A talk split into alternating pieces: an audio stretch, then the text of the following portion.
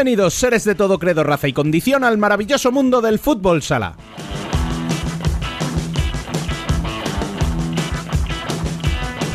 Bienvenidos también a un año 2021 que ha decidido salir a sorpresa por día. Porque sí, ya ha comenzado la segunda vuelta de la primera división, pero aún no tenemos cerrada la clasificación para la Copa. No solo eso, si ayer hablábamos de la suspensión in extremis del partidazo entre el Pozo y Valdepeñas, anteayer fue el sexto aplazamiento de Jaén Paraíso Interior. En el olvido queda un clásico disputado hace siete días, pero que en este frenesí de temporada que vivimos parece que fue el año pasado. Y en esta vorágine nos moveremos durante todo el programa, desde las reflexiones pausadas con profesionales hasta el análisis más caliente.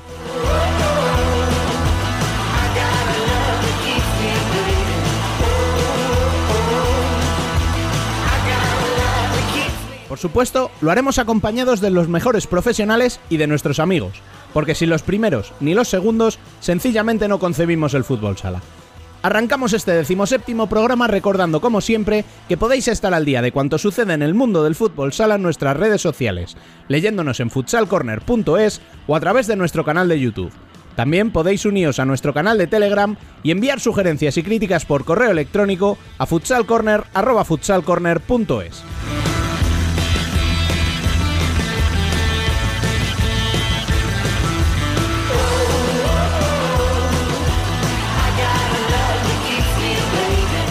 Habla, una semana más, Rubén Robles. Sean todos bienvenidos a Futsal Corner, una visión global del fútbol sala.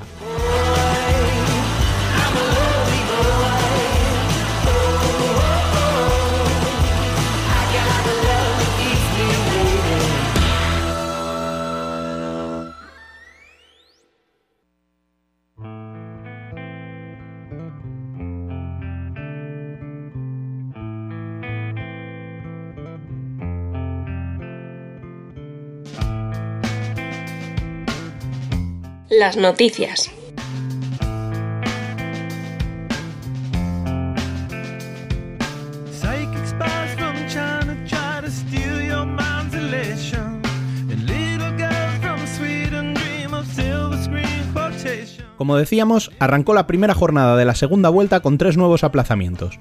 Dos esperados como Fútbol Emotion Zaragoza frente a Oparrulo Ferrol y Movistar Inter contra Jaén Paraíso Interior. Y un tercero que se produjo tan a última hora que ya estaban los clubes calentando en pista para disputar el encuentro. Viñalbal y Valdepeñas y el Pozo Murcia Costa Cálida.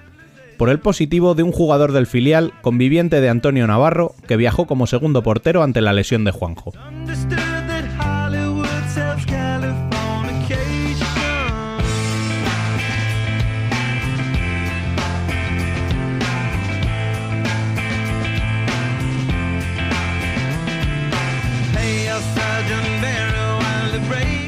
Que sí se disputó, el trío de cabeza no afloja.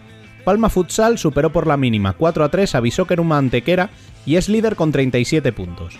Le sigue con 35 y un partido menos Levante, que acabó con el mismo resultado ante Osasuna Magna en Anaitasuna, y cierra el top 3 Jimbi Cartagena, que ganó 7-4 a Pescados Rubén Burela. Barça aprovecha que no tiene partidos pendientes para auparse provisionalmente al cuarto puesto con 29 puntos, tras su victoria por 1 a 3 en Peñíscola. La jornada se completó con las victorias de Betis por 4 a 6 a Córdoba Patrimonio y de Industria Santa Coloma por 3 a 1 a Spill Jumpers Rivera Navarra.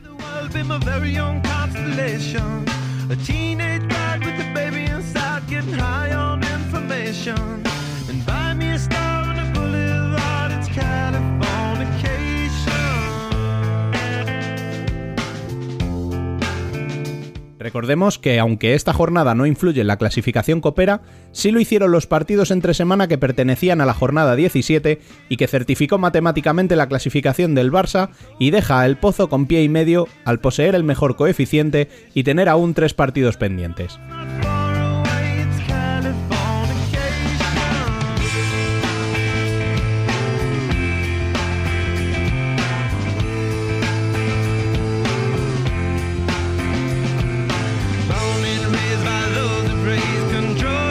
Por último, echamos la vista adelante para recordar que la próxima semana no habrá jornada, ya que la selección española está concentrada para disputar dos partidos de clasificación para la Euro 2022. Viajará hasta Suiza el próximo viernes 29, mientras que recibirá a Eslovenia el martes 2 de febrero. Y echando la vista aún más allá, se conocieron los emparejamientos de la ronda de octavos de la UEFA Futsal Champions League, que emparejaron a Movistar Inter con el Kherson ucraniano entrenado por Brocanelo, mientras que el plato fuerte será la visita del Access francés al Palau para enfrentarse al Barça.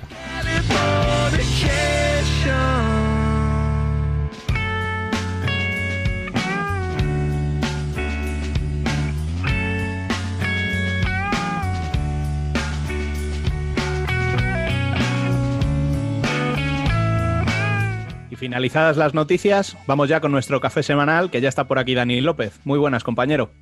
Muy buenas, señor. Bueno, creo que esta semana vamos a darle una vuelta de tuerca a la entrevista, ¿no? Pues sí, porque como nuestros oyentes saben, o eso pretendemos, queremos darle voz a todos los protagonistas. Y cuando decimos todos, no hablamos solo de jugadores y de entrenadores. Por aquí han pasado presidentes, directores deportivos, árbitros, incluso algún fisio. Pero siempre nos congratulamos de la buena salud del entrenador español. Y sin embargo, nunca le damos la, la importancia que se merece a aquellos que forman a esos entrenadores.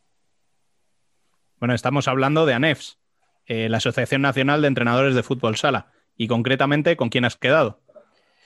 Pues mira, ni nada más ni menos que con los dos que empezaron con este proyecto, su presidente Jaime Rodríguez y el vice, Guillermo Pérez. Bueno, pues vamos con esa entrevista.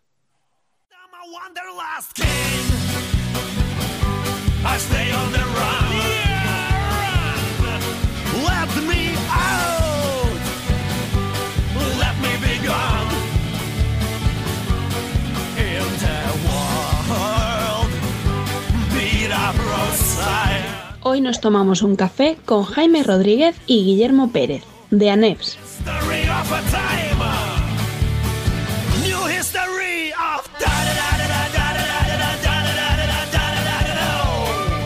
Bueno, pues como decíamos en la introducción, estamos con Jaime Rodríguez, presidente, y con Guillermo Pérez, vicepresidente y económica de ANEFS. Muy buenas, muy bienvenidos y muchas gracias por estar aquí. ¿Qué tal? Muchas gracias por la invitación. Encantado de estar aquí. Bueno, chicos, eh, hablaba con mi compañero Rubén en la introducción de que le decía, ¿qué es ANEFS? Y decíamos, la Asociación Nacional de Entrenadores de Fútbol Sala, y nos quedábamos tan anchos. Eh, ¿me- ¿Nos explicáis un poquito realmente en qué consiste eh, vuestro trabajo? Bueno, pues ANEPS nace hace 25 años. Cuatro entrenadores locos de este deporte, entre ellos el máximo fue Paco Beltrán, decidieron que el colectivo de entrenadores estaba eh, muy dispersado, con muchos, eh, muchos vaivenes, no había una certeza, una seguridad. Y decidieron crear la asociación, una asociación que se crea de manera altruista, que sigue teniendo esa, esa vocación altruista, Eh, es una asociación sin ánimo de lucro que busca el bien del colectivo. Un colectivo que evidentemente no es profesional, buscamos ese camino y sobre todo ha tenido una base muy importante en la formación. Tuvo un crecimiento con el antiguo presidente, con Paco Cachinero, muy importante.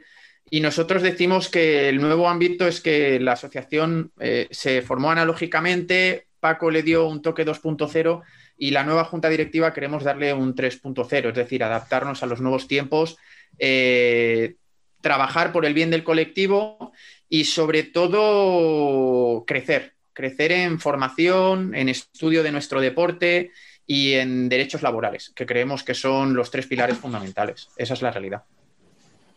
Al final, eh, nosotros, pues lo que buscábamos un poco es responder a esa pregunta exactamente que, que has hecho tú. Al final, en muchos sentidos, se relacionaba como ANEFS, vale, nos ofrece la formación, nos ofrece al final lo que es más visto, nos ofrece los congresos, pero ¿qué hace ANEFS por nosotros? Entonces, al final, pues tenemos que, encontrar que todos los entrenadores, que todo el colectivo vea que ANEFS es un respaldo, que ANEFS puede estar en varios ámbitos para, para, un entrenador cuando se le necesite para un problema, cuando se necesite para formación y cuando se necesite para cualquier tipo de respaldo, es lo que nosotros consideramos que podemos ofrecer. Saco de ahí varias palabras clave, digamos, ¿no? Metodología, formación. Si os digo eh, que, que, me digáis realmente todo, todo lo que tenéis ahora mismo abierto, o sea, cuántos cursos hay, de qué, tal, ¿seríais capaces de decirme el total? No voy a pedir que lo recitéis porque no acabamos, o sea, se nos va el tiempo en eso, pero ¿Sabría? Pues mira, a, a día de hoy el, eh, la parte más importante, el pilar más, más importante de la, de la asociación es el CENEIS, que es el centro que tenemos donde impartimos los técnicos deportivos de grado medio y grado superior, que son las titulaciones oficiales. Eh, lo que conocíamos antiguamente como el nivel 1, 2 y 3. A día de hoy tenemos un nivel 1 ya operativo con 6 alumnos, un nivel 2 con 14 alumnos. eh, con una formación totalmente online. Por desgracia, por el tema del COVID no podemos realizar una formación presencial. El centro está en la sede en Zaragoza, pero tenemos eh, actualmente tenemos entrenadores de toda España. Tenemos desde Palma de Mallorca, Madrid, Barcelona, tenemos Alicante, tenemos evidentemente de Zaragoza, tenemos País Vasco y tenemos de Castilla-León. Eh, es, digamos, nuestro pilar fundamental. Luego, en, formación no reglada, eh, a día de hoy había cinco o seis cursos, estamos desarrollando para ampliar mucho más el catálogo y sobre todo el tema formativo que queremos hacer cuando la pandemia lo permita es sobre todo presencial, no dejarlo en, un, en una reunión anual que era nuestro congreso, que era eh, el referente formativo que tenemos, eh, creo, en este país con el tema del fútbol sala.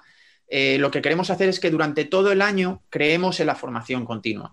No, sabemos que es muy difícil porque evidentemente los entrenadores están todo el año trabajando, eh, todo el mundo está en este mundillo por afición, exceptuando evidentemente los, los, profesionales, pero sí creemos que es muy, muy, muy importante eh, el tema formativo, sobre todo continuado y sobre todo abrir campos, es decir, nuevos campos de estudio. Le estamos dando mucha importancia eh, al tema del ámbito pedagógico, de la enseñanza, psicológico, no solo en lo técnico y en lo táctico, que creo que en ese sentido España es referencia, pero creo que lo que rodea esa parte, mmm, creo que aún tenemos que crecer bastante. Y bueno, otra de las partes fundamentales de lo que estamos más orgullosos es de los futsal meeting que hemos creado una vez al mes para todos los socios. El de Navidad lo abrimos a todo el mundo para que nos conocieran. Y bueno, esa es la parte formativa, el CNAPS, eh, los cursos no reglados que vamos a ampliar y eh, la parte de los futsal meeting mensual. Esa parte nos gustaría que fuera presencial cuando el COVID nos lo permita, claro. Me sorprende eh, que me digas, fíjate, eh, que queréis volver cuando toda esta situación se estabilice un poco al tema de los cursos presenciales, porque precisamente parece como que ahora hemos como descubierto todos un poco, ¿no? Eh, lo que son el Zoom, todas estas herramientas para reunirnos, tal. Y no sé si en cierto modo eso os puede facilitar el trabajo, pero realmente no es lo, lo óptimo, no es lo mismo que estar delante con la persona, tal. Entonces no sé si por ahí un poco por eso quizá queréis volver un poquito a la parte presencial. Sobre claro, todo desde final... de nuestro... Dale, Guille, dale. Perdón. Sí, o sea, yo lo que quería destacar una cosa que nos comentaba antes que me parece súper importante para que podamos llegar a todo esto, es que le hemos dado mucha importancia al tema de los delegados territoriales para que esto se pueda hacer de esta manera. Al final, si tú organizas, vamos a poner el futsal meeting, nosotros somos una junta directiva de Madrid, eh, va a llegar a los de Madrid si lo haces de manera presencial. Es cierto que de la manera que lo, hemos, que lo, estamos haciendo ahora llega a todo el mundo. Teniendo mucha representación a nivel de, de, de, delegados territoriales, sabes la demanda que hay en cada territorio y puedes llegar a toda esa gente de manera presencial. Luego, lógicamente, el tema online nos ha facilitado mucho, muchos aspectos, como tú dices, llegar a mucha más gente y, por supuesto, no vamos a dejar de lado.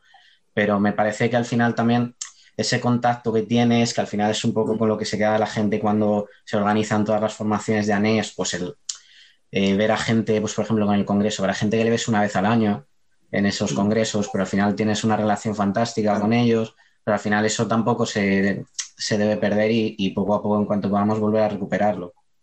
Hay un, hay un factor, eh, que es lo que dice Guillermo, que se pierde la formación online y es el, la cercanía el contacto, el, contacto humano. Esa, esa, parte creo que es vital y es muy importante. Entonces, abogamos por eso, por una formación descentralizada y, online en la medida de lo posible, pero siempre sin olvidarnos que esa parte de inquietud que genera el estar presente, la realización, sobre todo la parte práctica en, muchos cursos formativos de ejercicios y demás, esa parte es vital y es muy importante. Entonces, por eso, en, cuanto podamos, estamos con muchas ganas de volver a, realizar formaciones eh, en todo el territorio. Una pregunta ahora un poquito más ya enfocada hacia vosotros, ahora que ya tenemos un poquito una idea más generalizada de lo que es. Eh, me hablabais de esa evolución, ¿no? De, pues, de cómo empezaron hace 25 años, cómo ha habido una evolución 2.0 tal, y del salto que queréis dar. Eh, ¿Cómo os embarcáis vosotros en esta aventura y, y hasta dónde queréis llevarla? O sea, ¿hasta dónde queréis llegar? Te podemos contar la versión A, que es la verdadera, o la versión B, que es la políticamente correcta. Pues esto surge en una comida entre Guillermo y yo. Nos dimos cuenta que entendíamos que la asociación llevaba dos años parada, también por las circunstancias. Creo que también sobre la sobreexplotación de nuestro deporte. Eh, ha habido mucho crecimiento, mm, un crecimiento que yo no veo regulado, es decir, veo mucha expansión, pero no, no veo algo definido decidimos que había que, apostar por la asociación. Nos dio la impresión, te voy a ser muy sincero, de que si no nos presentábamos mmm, no había alternativa, no veíamos eh, un, un, nuevo camino. Y bueno, pues como siempre hemos hecho en este mundo, tanto Guille como yo, la locura te atrapa y, y decides hacerlo. Y nada, pidiendo permiso a la familia porque sabíamos que nos iba a quitar muchas horas de nuestro día a día. Eh, nos lanzamos, nos lanzamos, eh, apostamos por un grupo de gente muy joven, la media de edad es de 22, 23 años dentro de la directiva, eh, uh -huh. gente con, con, de conocido prestigio como Andrés Parada, que es el responsable de formación, pero gente también más desconocida, eh, como Pepe Alemán, que se encuentra en Palma de Mallorca, que es nuestro secretario, Guille, evidentemente, que lleva toda la vida como jugador, como entrenador. Entonces, decidimos darle un savia nueva, un toque nuevo, ¿vale? Apostar por lo que nosotros creíamos que carecíamos en el colectivo, eh, reflejarlo en, este, en este nuevo rumbo. Sobre todo también una cosa que, que nos llevó a ello y que, que, creo que es lo que estamos haciendo es que nosotros lo que decidimos es que lo que fuésemos a hacer, para lo que entrábamos en la asociación, era para, para hacer las cosas que nosotros consideramos necesarias, pues eh, explotar la formación, eh, como ha comentado Jaime, pues ya entrar en, una rama más eh, laboral, en el sentido de, pues eso, si llega el momento y podemos, pues esa eh, rama a nivel sindical, pero sobre todo que si entramos era para, para eso, no para continuar, para dejar las cosas como están, para ser uno, uno más al final, que Jaime pase como presidente, pues uno más. ¿Sabes? Al final. Si entras a hacer algo, hacerlo, hacerlo bien y creo que es lo que, lo que estamos intentando y lo que estamos haciendo. Paso a paso, evidentemente, porque no está siendo nada fácil, nos estamos encontrando muchas piedras en el camino. La verdad que de lo que nos hemos dado cuenta es que nuestro deporte a día de hoy en ciertos ámbitos es complicado acceder, eh, tanto a nivel federativo eh, como en el ámbito laboral. Es una situación complicada, sobre todo eh, nos encontramos en que mmm, no hay un conocimiento de lo que es ANEPS. Hay gente que nos ha preguntado que si éramos un sindicato, que si éramos una escuela formativa, que si éramos un grupo de amigos que nos hemos juntado pues, para tener notoriedad. Nos hemos encontrado muchos tipos de respuestas. Entonces, lo que queremos no, no es, no venimos como grandes adalices de venimos aquí a reformar todo, no, para nada, venimos a aportar nuestro granito de arena, pero sobre todo a darle una consistencia a la asociación en la que creemos que, que carecíamos. A, mm, esos, esos pilares veíamos que se tambaleaban un poco y vamos a intentar con la ayuda de todos, de todo el colectivo, de los más de 500 socios que somos a día de hoy. No solo, nosotros somos ahora el reflejo, somos el rostro, pero somos más de 500 socios. Actualmente somos 526 socios. Entonces, en todo el ámbito nacional tenemos entrenadores en Europa, tenemos en Asia y sobre todo el 75% aproximadamente son de categorías base que es donde nosotros queremos eh, hacer mucho refuerzo en la base, que es donde creemos que es de lo que se sostiene el fútbol sala o cualquier deporte. Sin la base, sin esos entrenadores de base, no tendríamos élite. Por lo tanto, ahí es donde nosotros queremos eh, consolidarnos en el sentido de dar un, apoyo y de dar una, una sensación de, de, que haya un, un lugar donde puedan acudir en el caso que lo necesiten, formativamente, personalmente y laboralmente, que luego ya te desarrollaremos un poquito más eh, las ideas que tenemos. Por mí, como si quieres empezar ahora mismo, pero un segundo que tengo otra pregunta, porque me, o sea, esto que me estás contando me resulta muy interesante y quiero profundizar un poco más. Eh, ¿Dónde detectabais que fallaba más? ¿Era una cuestión más estructural, organizativa? ¿Era a nivel de contenido, donde había que hacer una mejora? ¿Era en ese paso, digamos, a lo digital, aprovechar las ventajas que ofrece ahora mismo la tecnología? ¿Dónde, dónde flaqueaba un poquito más? Actualmente nuestra sensación era que era estructuralmente, es decir, eh, es muy fácil, eh, o sea, nos dimos cuenta, la primera carencia que teníamos eran las delegaciones. ANEPS se hizo muy conocida y muy fuerte eh, porque tenía, unas, tenía delegaciones, o sea, tenía delegados en todas las territoriales. Esa parte se abandonó un poco porque la gente, es muy complicado pedirle a la gente que, que trabaje hoy en día, tenemos un concepto evidentemente de con un beneficio, un reporte, pero por desgracia la asociación no recibe ninguna ayuda económica, vive de, vive de, de los socios. Entonces, eh, no somos como otras asociaciones sindicales que reciben un dineral. O sea, nosotros, evidentemente, esa parte carecemos de ella. Entonces, eh, lo que suple a NEPS esa ausencia de dinero es con ilusión, trabajo y ganas. Pero entiendo que hoy en día no todo el mundo puede dedicarle horas a una asociación en la que vas a recibir un beneficio personal si tú te lo quieres generar, porque luego ocurre lo mismo en estas situaciones. Nadie te dice o recibes una llamada diciéndote, ah, oye, pues eh, agradecido por el trabajo. Simplemente a veces con eso, eh, con eso llega. Nosotros en nuestro caso nos es indiferente porque sabemos lo que hay y lo que queremos. Entonces, teníamos carencia estructural que es lo que estamos reforzando ahora con los delegados. O sea, está viendo, estamos recibiendo llamadas, gente que, que está participando y que se está apuntando. Y luego sentíamos que había una carencia a la hora del contacto durante todo el año. Es decir, ANES parecía que solo era el mes de junio y julio, ¿vale? Con, nuestro, con el Congreso y demás, pero el resto del año ANEPS no existía. Entonces eh, decidimos que con, evidentemente teníamos que estar todo el año trabajando en cualquier situación. O sea, nos ha ocurrido, por ejemplo, con Nano Calvache, eh, en el momento que nos enteramos de la noticia de la situación que estaba viviendo en Italia, nos pusimos inmediatamente en contacto con él, le ofrecimos eh, nuestra ayuda del abogado de la asociación, los medios, y sentíamos que eso anteriormente no ocurría. Por X circunstancias, no, no voy a entrar en ello porque no, no, no hay que enjuiciar nada del pasado, pero esa parte para nosotros era muy importante. La parte de reforzar los delegados territoriales, volvemos a lo mismo, la cercanía, el saber que tienes un delegado en tu, en tu territorial que te puede ayudar, que te puede resolver dudas, que puede facilitarte acceso a la formación. Y eso era una parte que queríamos reforzar mucho y es en la que estamos haciendo muchísimo hincapié.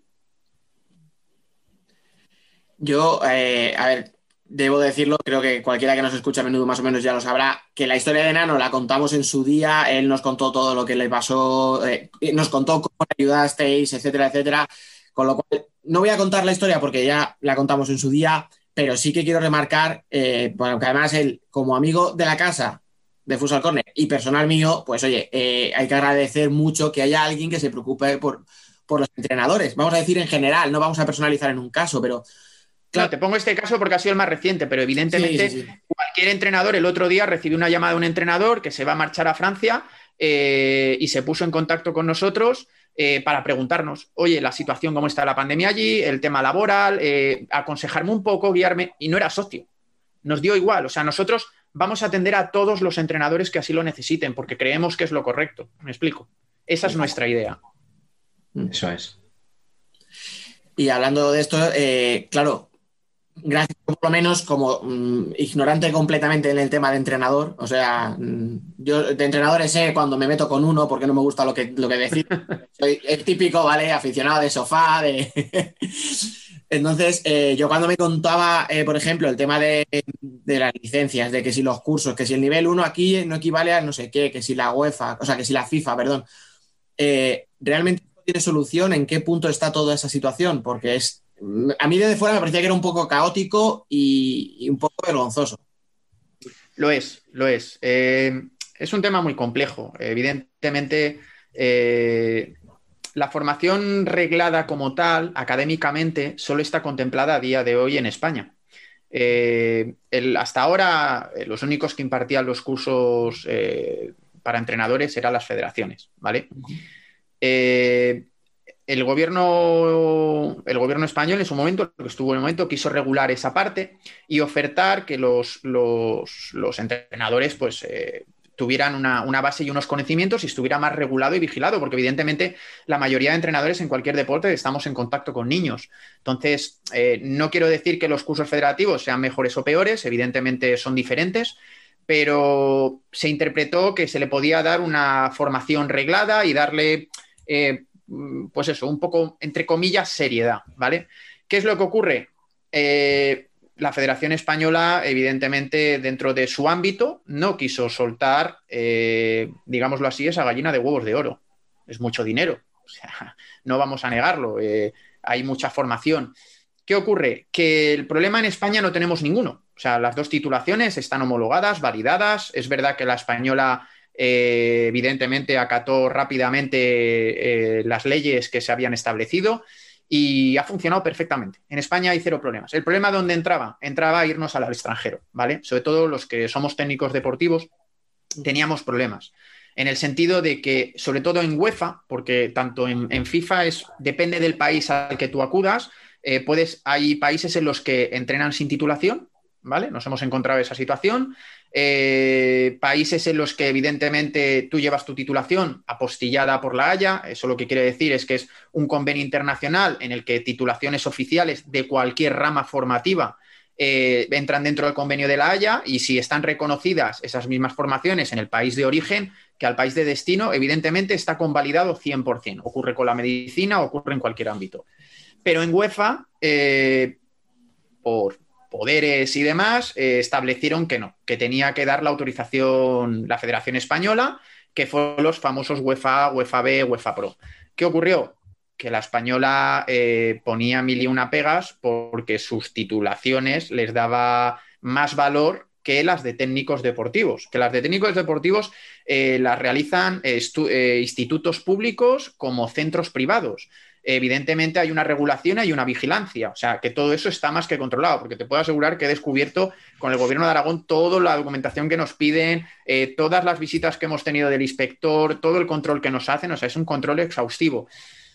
No podemos decir lo mismo dentro de las territoriales. Es un poquito más laxo, pero bueno, no deja de ser una titulación privada. Eh, la cuestión es esa, la cuestión es que a día de hoy FIFA este año, en enero, ha marcado una línea en la que ha contemplado que toda titulación que se admita en, un país de origen será reconocida en el ámbito exterior. Veremos a ver qué decide la española, cómo lo regula y cómo admite los técnicos deportivos. Eh, se lleva mucho tiempo hablando con ellos. Yo he escrito múltiples cartas desde que estoy eh, como presidente a la española. Sinceramente, lo voy a decir muy claramente, no me han hecho ni puñetero caso. Les hemos pedido reunirnos, hablar de estos temas y de otros que nos acontecen a los entrenadores. Eh, por parte de la española, silencio total. Sus motivos tendrán, no lo sé. Yo seguiré insistiendo, seguiré intentando ponerme en contacto con ellos. Y la cuestión es que a nivel de títulos estamos así. En España, cero problemas. Un entrenador federado y un grado medio, un grado superior. Eh, a nivel internacional depende del país al que acudas y a nivel europeo era donde teníamos todos los problemas. FIFA se ha dado cuenta de eso, porque evidentemente es el máximo organismo dentro del fútbol y el fútbol sala, y lo ha regulado. Ahora hay que ver cómo se aplica desde España y las homologaciones, cómo los va a realizar. Cierto es que la española eh, estableció unos criterios para que los centros privados que imparten los técnicos deportivos y grados medios recibieran un sello de calidad de la española. Eh, nosotros quisimos acogernos, yo estuve mirando esa titulación, o sea, esos requisitos, y los requisitos son extremadamente exigentes, extremadamente caros, lo que nos conllevaría a subir la formación, eh, te lo digo así de claro, en 1.800 euros cada nivel, para poder pagar los profesores que ellos nos enviarían, que ellos marcarían la metodología, más todas las condiciones que ponen. Es decir, para ser sello centro mm, homologado por la española, evidentemente te ponen sus condiciones lógicas, pero son unas condiciones muy difíciles de cumplir, por no decirte abusivas, ¿vale? Yo lo entiendo, yo lo entiendo, o sea, eh, no lo comparto, pero lo entiendo. Y entonces estamos así a día de hoy. Evidentemente, eh, luego te resumo en, lo más básico, da igual la titulación que tengas, luego cada entrenador eh, no significa que ser entrenador mm, con titulación federativa es tener peor formación, para nada. O sea, ni, es mejor formación la del grado medio, el grado superior pero sí que estaría muy bien intentar llegar a un punto de unión y de acuerdo y de, sobre todo que este problema nos lo estamos encontrando en España por, esta misma situación. Es decir, el título federativo es un título privado, un título no fiscalizado por el Ministerio de Educación y los centros privados están totalmente fiscalizados. Entonces, ahí radica la diferencia. Ahí radica el problema en el que creo que, que la española no acaba de dar ese salto. Y te digo, la Real Federación Española y sus territoriales son centros autorizados para impartir los técnicos deportivos grado medio y grado superior, porque tenemos el claro ejemplo del CEDIFA en Andalucía, que imparte las dos formaciones. O sea que es una cuestión más, creo, federativa que a nivel de, de en este caso, ministerial o, o educativo. Eh, Ahí es donde tenemos el problema.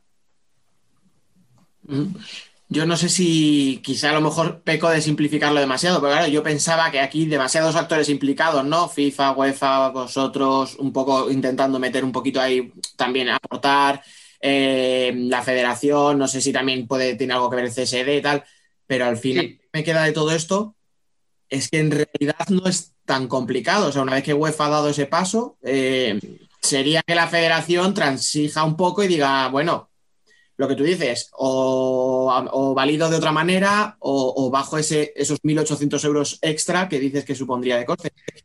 No, además, además, eh, además nos encontramos que la española también dio la opción. Es verdad que, en ese sentido la española lo hizo bien y no se ha negado para nada cuando recibió quejas del CSD y les marcó un camino. Es, evidente que la, la Real Federación Española de Fútbol eh, lo ha hecho bien. Por ejemplo, eh, cada, cada año saca para los técnicos deportivos, grado medio y superior, puedes hacer un examen como de convalidación con el UEFA A, UEFA B. ¿Qué ocurre? Que los precios que ponen más todas las cantidades de examen que tienes que hacer, más el trabajo que tienes que presentar, con el riesgo que pueda ser que ellos no te lo acepten, inviertes un dinero en el que en el fondo es una orientación a no hagas los grados medios ni superiores, sino fórmate por la federación. O sea, yo no les voy a prohibir a los centros privados que eh, no les extendamos el sello UEFA A, UEFA B, pero te ponen tantos tapujos que al final coges el camino que es el federativo. Me explico, que es lo que ocurre. ¿Qué te ocurre con el grado medio y el grado superior? Pues que no deja de ser eso, un grado medio, un grado superior que te permite acceder a la universidad.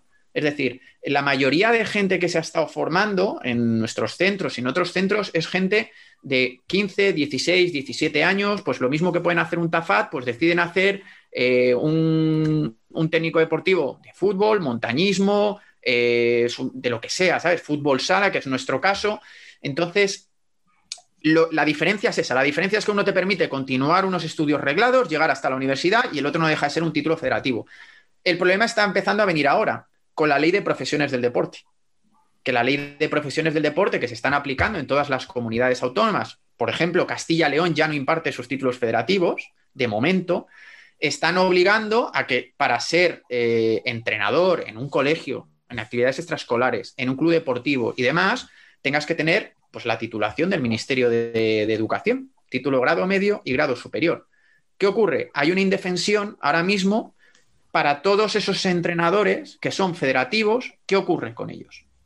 Si ahora desde las, de los gobiernos autonómicos deciden que con la nueva ley de profesiones del deporte solo se puede entrenar, por ejemplo, en Madrid con el borrador que sacaron, solo se puede entrenar si eres técnico deportivo grado medio o grado superior. ¿Qué hacemos con todos esos entrenadores que se han pagado ese dinero, que se han formado, van tienen que luchar? Claro, ahí ANEPS también entra. También vamos a luchar para que esos entrenadores no pierdan esa titulación y tengan que volver a titularse. Buscar un punto medio en el que eh, todos podamos entrenar. Es decir, buscar como sea. Claro, ¿qué ocurre? Si un interlocutor quiere participar, pero tú llamas a una puerta y no te abres la puerta, está muy complicado. ¿Me explico? Entonces, bueno, es una, es una lucha dura, va a ser pelearnos y contra va ser, molinos y va de a ser viento. larga. Va, va a ser larga, pero bueno, que en ese sentido ANEPS lo tiene muy claro. No va a dejar de lado ni al entrenador federal, con título federativo ni al que tenga técnico medio o grado superior. Me explico, porque en el fondo todos tenemos el mismo nexo de unión. Entrenadores que amamos el fútbol sala, que buscamos lo mejor para el fútbol sala y que queremos seguir creciendo con el fútbol sala. Esa es nuestra realidad. Nosotros no venimos a pelearnos con nadie, no venimos eh, con esta famosa manía que hay ahora de familias dentro de nuestro deporte. Nosotros simplemente somos ANEFs, somos ni mejores ni peores, simplemente somos nosotros, somos diferentes y vamos a luchar por lo que creemos de justicia. O sea, ni más ni menos. Tendemos la mano a todos los organismos eh, vamos a tener una reunión con el CSD, ya nos contestaron. Eh, en cualquier ámbito, jamás vamos a ir a, a luchar a, a la guerra en un principio. Evidentemente, siempre vamos a tender la mano, pero defendiendo los derechos de los entrenadores, sea en el ámbito laboral como en el ámbito, en este sentido, de títulos tanto federativos o las licencias de entrenador y demás. Pues chicos, eh, vamos a ir acabando, pero no me quiero dejar, eh, tengo un par de preguntas en el tintero. Una es, a, a seguido de todo esto que estamos hablando, eh, ¿cuál es el futuro? O sea, ¿qué futuro le veis tanto a vuestra asociación como el papel que podéis desempeñar en un futuro, como eh, el- todo esto que habéis contado, si va a solucionarse, si dentro de un año yo vuelvo a llamaros, me vais a decir, pues seguimos exactamente igual y a la federación no hay manera, ¿dónde creéis que va a acabar todo esto? Vale, Guille. Bueno, Nosotros, eh, bueno, tenemos un plan claro, un plan establecido que es un poco lo que hemos comentado antes. Ya hicimos eh, un sondeo con nuestros socios de si están de acuerdo con ello, que es crear una, una rama sindical para, para poder ser de manera real, de manera oficial, aquellos a quien se puede consultar, a quien se puede acudir en el momento en que haya un problema como el que surgió con, con Nano o, o como puede surgir cuando un, entrenador se vaya al extranjero o cuando un entrenador tenga un problema eh, a nivel de contrato con, con un club o cualquier tipo de, de- problema que, que merezca la intervención de la asociación. Entonces, yo creo que por eso es por lo que entramos eh, sobre todo y creo que es lo que, lo que vamos a avanzar hacia ello y que ojalá dentro de un año, si, si volvemos a hablar, eh, hayamos conseguido ese objetivo de, crear o estar en camino de, crear esa rama sindical. Eh, cuando nosotros sondeamos a los socios, tuvimos una respuesta por lo general positiva, eh, estuvieron de acuerdo, ahora todo eso hay que llevarlo a una asamblea y que realmente eh, en esa asamblea se den los votos para que consigamos sacar esto adelante, pero bueno, eso es el futuro que, que depende de nosotros y que es lo que vamos a intentar llevar hacia adelante, seguir con la formación, lógicamente, ampliar la formación, ampliar los horizontes de, de lo que ofrecemos a, a los socios a nivel de formación. Tenemos muchísimas colaboraciones que estamos intentando sacar adelante o que ya han salido, que todo lo que van a hacer son, pues eso, dar mucho beneficio a, al socio esta semana mismamente. Vamos a sacar, hoy hemos soltado la primera píldora, pero vamos a sacar eh, la noticia de una colaboración con, con la aplicación de B-Coach para pues, una aplicación que ANEFS va a pagar ese primer año de, de licencia para todos los socios que lo, que lo soliciten. Y al final yo creo que, el camino es ese, que siempre ofrecer cada vez más y más y más al socio y que se vea representado por la asociación, que no sea algo que tú tienes ahí para ir al Congreso y ya está, sino que realmente te vas representado y que en un momento eh, puedas acudir a nosotros y que tengamos esas respuestas y esa capacidad de ayudar al socio. Nosotros recibimos, lo que te decía Guille con la encuesta, el 97% eh, votó afirmativamente a la creación de un sindicato. Eh, a día de hoy, precisamente hace un rato, he recibido eh, un correo de- del abogado de la asociación. El proyecto lo tenemos ya. O sea, eh, tenemos todo enfocado, tenemos todo estructurado, tenemos todo el proyecto que le vamos a presentar a los socios y evidentemente tiene que ser ratificado en asamblea. Y así lo haremos. Y si los socios quieren, existirá el sindicato, el primer sindicato de entrenadores de fútbol sala, que creo que era una cosa de la que carecíamos y, que es algo que es vital y necesario para evitar eh, situaciones como las que sucedieron al principio con el tema del COVID, de un poco de indefensión, de inseguridad, eh, de que el colectivo esté unido. Pero claro, el colectivo tiene que estar unido si los entrenadores quieren estar unidos, ¿me entiendes? O sea, esto no es que queramos, o sea, aquí es o vamos todos o, o no va a ir la cosa bien. Siempre se ha demostrado que todos los, los beneficios laborales que han conseguido los trabajadores es luchando todos unidos. Si no luchamos todos unidos lo vamos a tener difícil. Nosotros vamos a poner las herramientas, estamos trabajando eh, con toda la ilusión y todas las ganas de hacerlo de la mejor manera posible, pero evidentemente a partir de ahí ya será cuestión del colectivo, entre todos, porque si no es entre todos no podremos sacarlo adelante, lógicamente. Claro, sí, esto es, yo te llevo de la mano, pero si tú me dejas que te coja la mano, o sea, no, no te voy a arrastrar, está claro. Claro, eso es. Y ya así para acabar, eh, si pudierais pedir un deseo, mm, al año 2021 de a cualquier nivel, o sea, a nivel algo que dependa de vosotros, pero que no sepáis que es fácil o, o difícil, a nivel institucional, eh, a nivel federativo incluso, o sea, ¿qué es lo que le pediríais al año? Bueno, lo primero, evidentemente, que esta puñetera pandemia es. nos deje y, y se vaya de aquí, lógicamente, porque estamos todos como estamos. A nivel fútbol sala, a nivel entrenadores, eh, la unión del colectivo, la unión. Eh, no es que Jaime sea el representante aranés, mañana puede ser otro. Eh, no somos ni mejores ni peores. No, no personalizar, no personalizar, sino ver, tener una perspectiva global de beneficio mm, de entre todos. Y sobre todo, mm, sinceridad. Que, que la gente sea introspectiva, que mire hacia adentro y que piense en qué quiere cambiar y que realmente lo haga. Que nuestro deporte siento cada vez que existen más peleas, menos intereses, eh, o sea, perdón, más intereses creados y sobre todo un, todo un movimiento que hay, todo es por dinero. O sea, yo entiendo que el dinero, evidentemente, los que viven de esto, lógicamente, tienen que vivir de ello, pero que no nos dediquemos, eh, como digo yo vulgarmente, yo soy muy cercano y muy llano y muy directo, ¿vale? No soy políticamente correcto. Eh, me estás acariciando por la derecha y por el lado izquierdo me estás pegando la puñalada. Entonces, pues esa es la situación. Eh, la, tiene que existir ese- esa profesionalidad eh, que la que tenemos que crecer. Podemos, sin perder nuestra esencia cercana, porque lo más bonito de este deporte es la cercanía que tenemos entre todos, pero debemos de dar un giro profesional. Ese tan manido profesionalismo, eh, desde ANES vamos a intentar mm, dárselo eh, sobre el papel y sobre la ley. Es decir, una profesionalidad de verdad. Luchar por lo que creemos que sería un hito, que sería eh, una lucha de un convenio colectivo dentro de la primera y la segunda división y sobre todo reforzar jurídica y laboralmente a los entrenadores de base.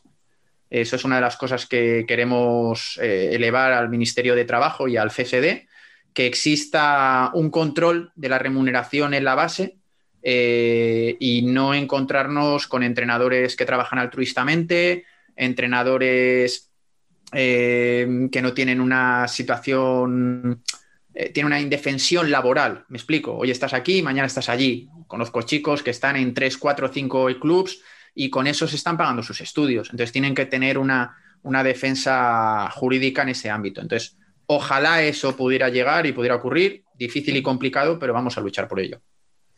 No, yo, vamos, eh, tengo secundo todos los, Habla los bien, deseos ¿eh? de, de Jaime. Sí, sí, tiene, tiene buen pico, tiene buen pico.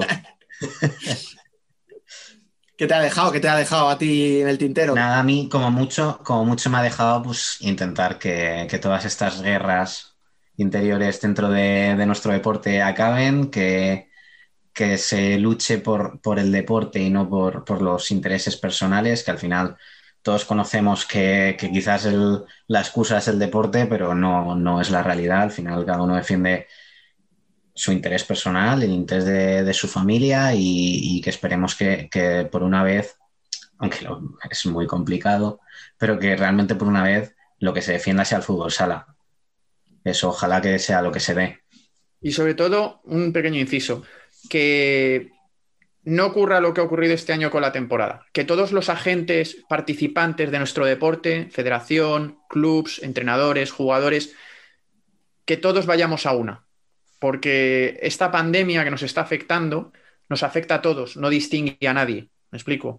Entonces, la inseguridad que se produce con el tema de contagios, con el tema de, al principio, la falta de test, es- ha habido muchos esfuerzos por parte de mucha gente, desde la Asociación de Jugadores hicieron un gran esfuerzo, la española en ese sentido también, la Liga Nacional de Fútbol Sala, los clubes, sobre todo los clubes modestos, pero seguir luchando, que creo que ese es el camino, ¿sabes? En- entre todos, que, que olvidemos un poco las rencillas que existan, eh, que olvidemos los intereses creados y que en el fondo eso, que con buena voluntad, realmente con buena voluntad, eh, todo se puede sacar.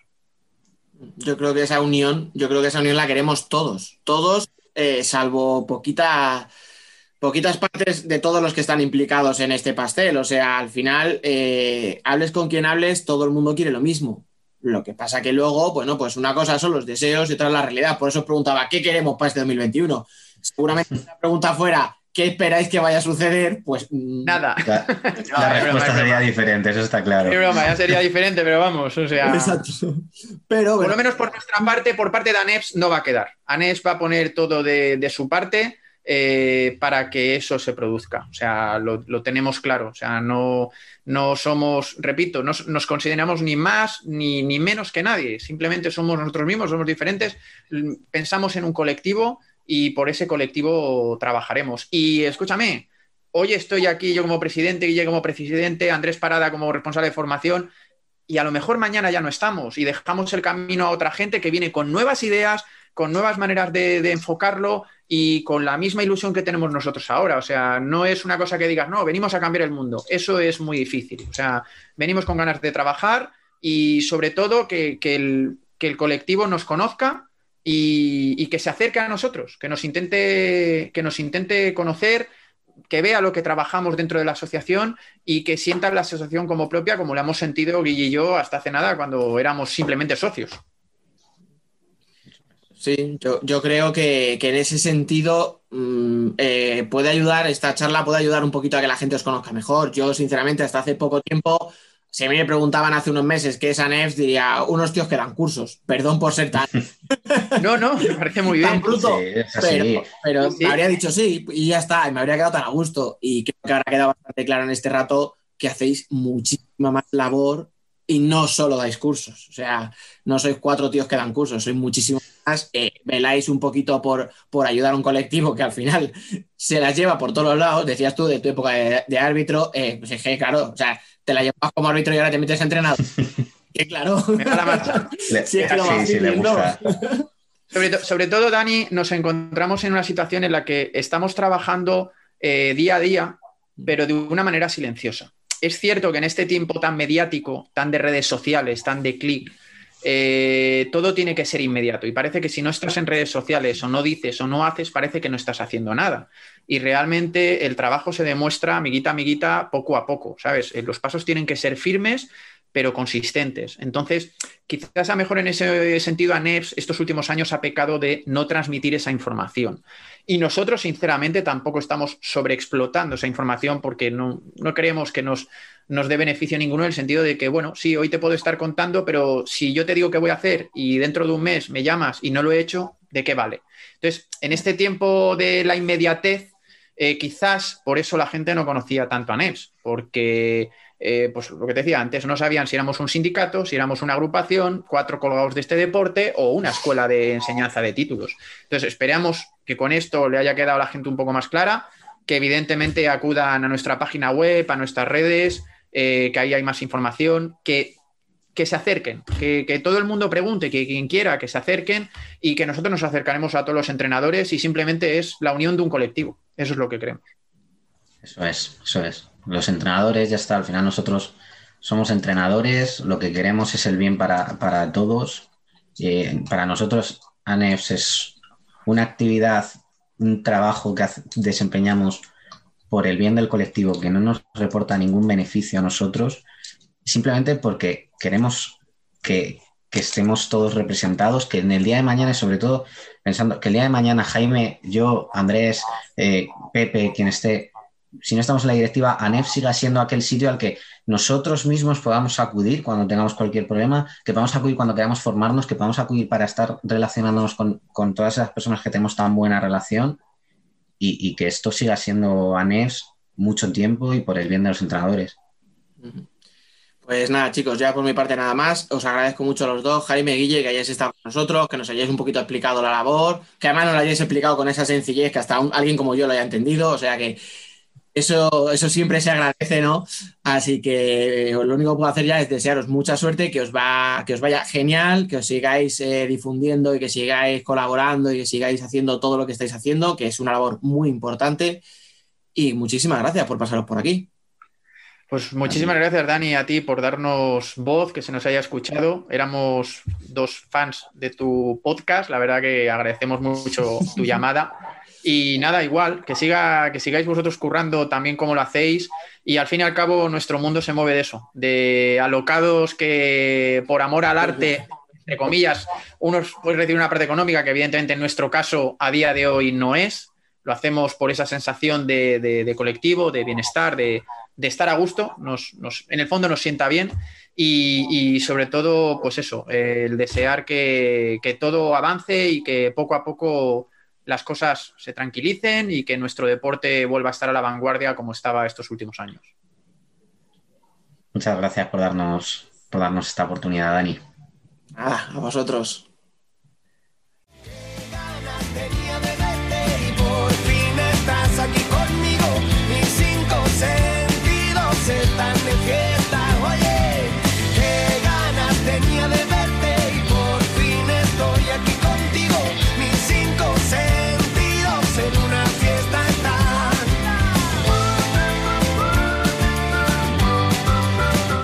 El debate.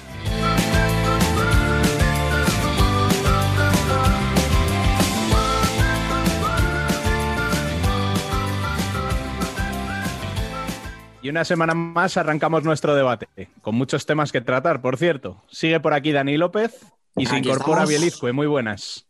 Muy buenas, ¿cómo va? Y hoy traemos a dos amigos de la casa que subirán el nivel sin duda. Ellos son Antonio Pulido, muy buenas, Hola, ¿qué pasa? Y Javi Rodríguez, muy buenas. Hola Rubén, ¿qué tal? Muy buenas. Oye, Dani, ¿tú estás seguro de lo que has hecho con estos dos? No, me lo estaba planteando si era buena idea, pero yo qué sé. Me, me puede el morbo, tío. Pero yo creo Por que mejor, alusiones. que mejor que Javi y yo no nos llevamos nadie en el fútbol sala, ¿no? No, si no es entre vosotros, es hacia el resto. Ah, vale. Que Bueno, pero eso ya ha pasado. Esa historia ya la habéis contado alguna otra vez y parecía que iba a ser el último programa de Futsal Corner y 255 programas después aquí estáis. ¿Cuántos? Claro. ¿Cuántos? 255 he dicho. Te lo firmo.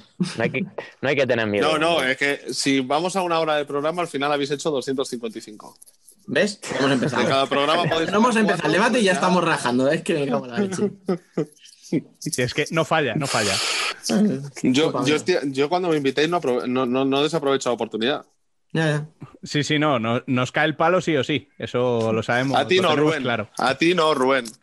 Tú piensas que la última vez que estuve en este programa tú no estabas y estaba solo Dani Sí, López haciendo cierto, de moderador. cierto, ¿eh? es verdad, es verdad. Y, y así pasó. Totalmente, totalmente indefenso me sentía yo. Claro. Estaba intentando hacer, hacer de moderador. No, yo no, no, no sé, yo no sé. Yo lo reconozco. No hace falta Bueno. que lo diga, hombre. Señores, vamos al lío que nos liamos. Eh, lo normal sería empezar eh, por la jornada, analizando la jornada, pero como bien reza el título del podcast, eh, vamos a sorpresa por día.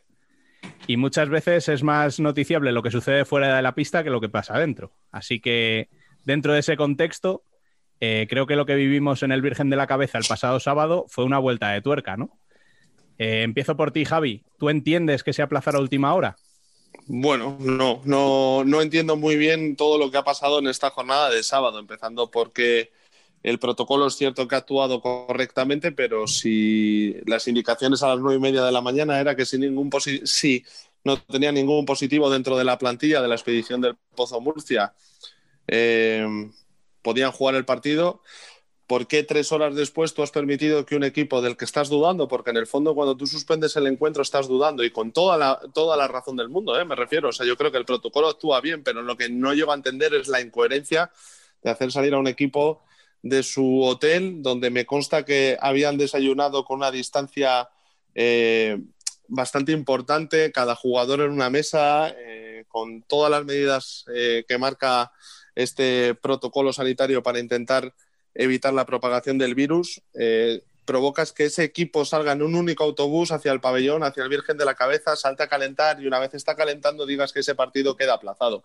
Creo que hay muchísimas incoherencias dentro de toda esta historia. Creo que eh, los protagonistas lo explicaron bastante bien, pero nos falta una pata del banco. Han hablado tres de ellas, nos falta la última, eh, que creo que es la federación que solamente aparece a través de un comunicado, pues rezando lo mismo que reza cuando se ha aplazado otro partido con un día, con dos días o con tres días de antelación. Creo que hay algo que, que se nos escapa y, y no, es, no, no es coherente.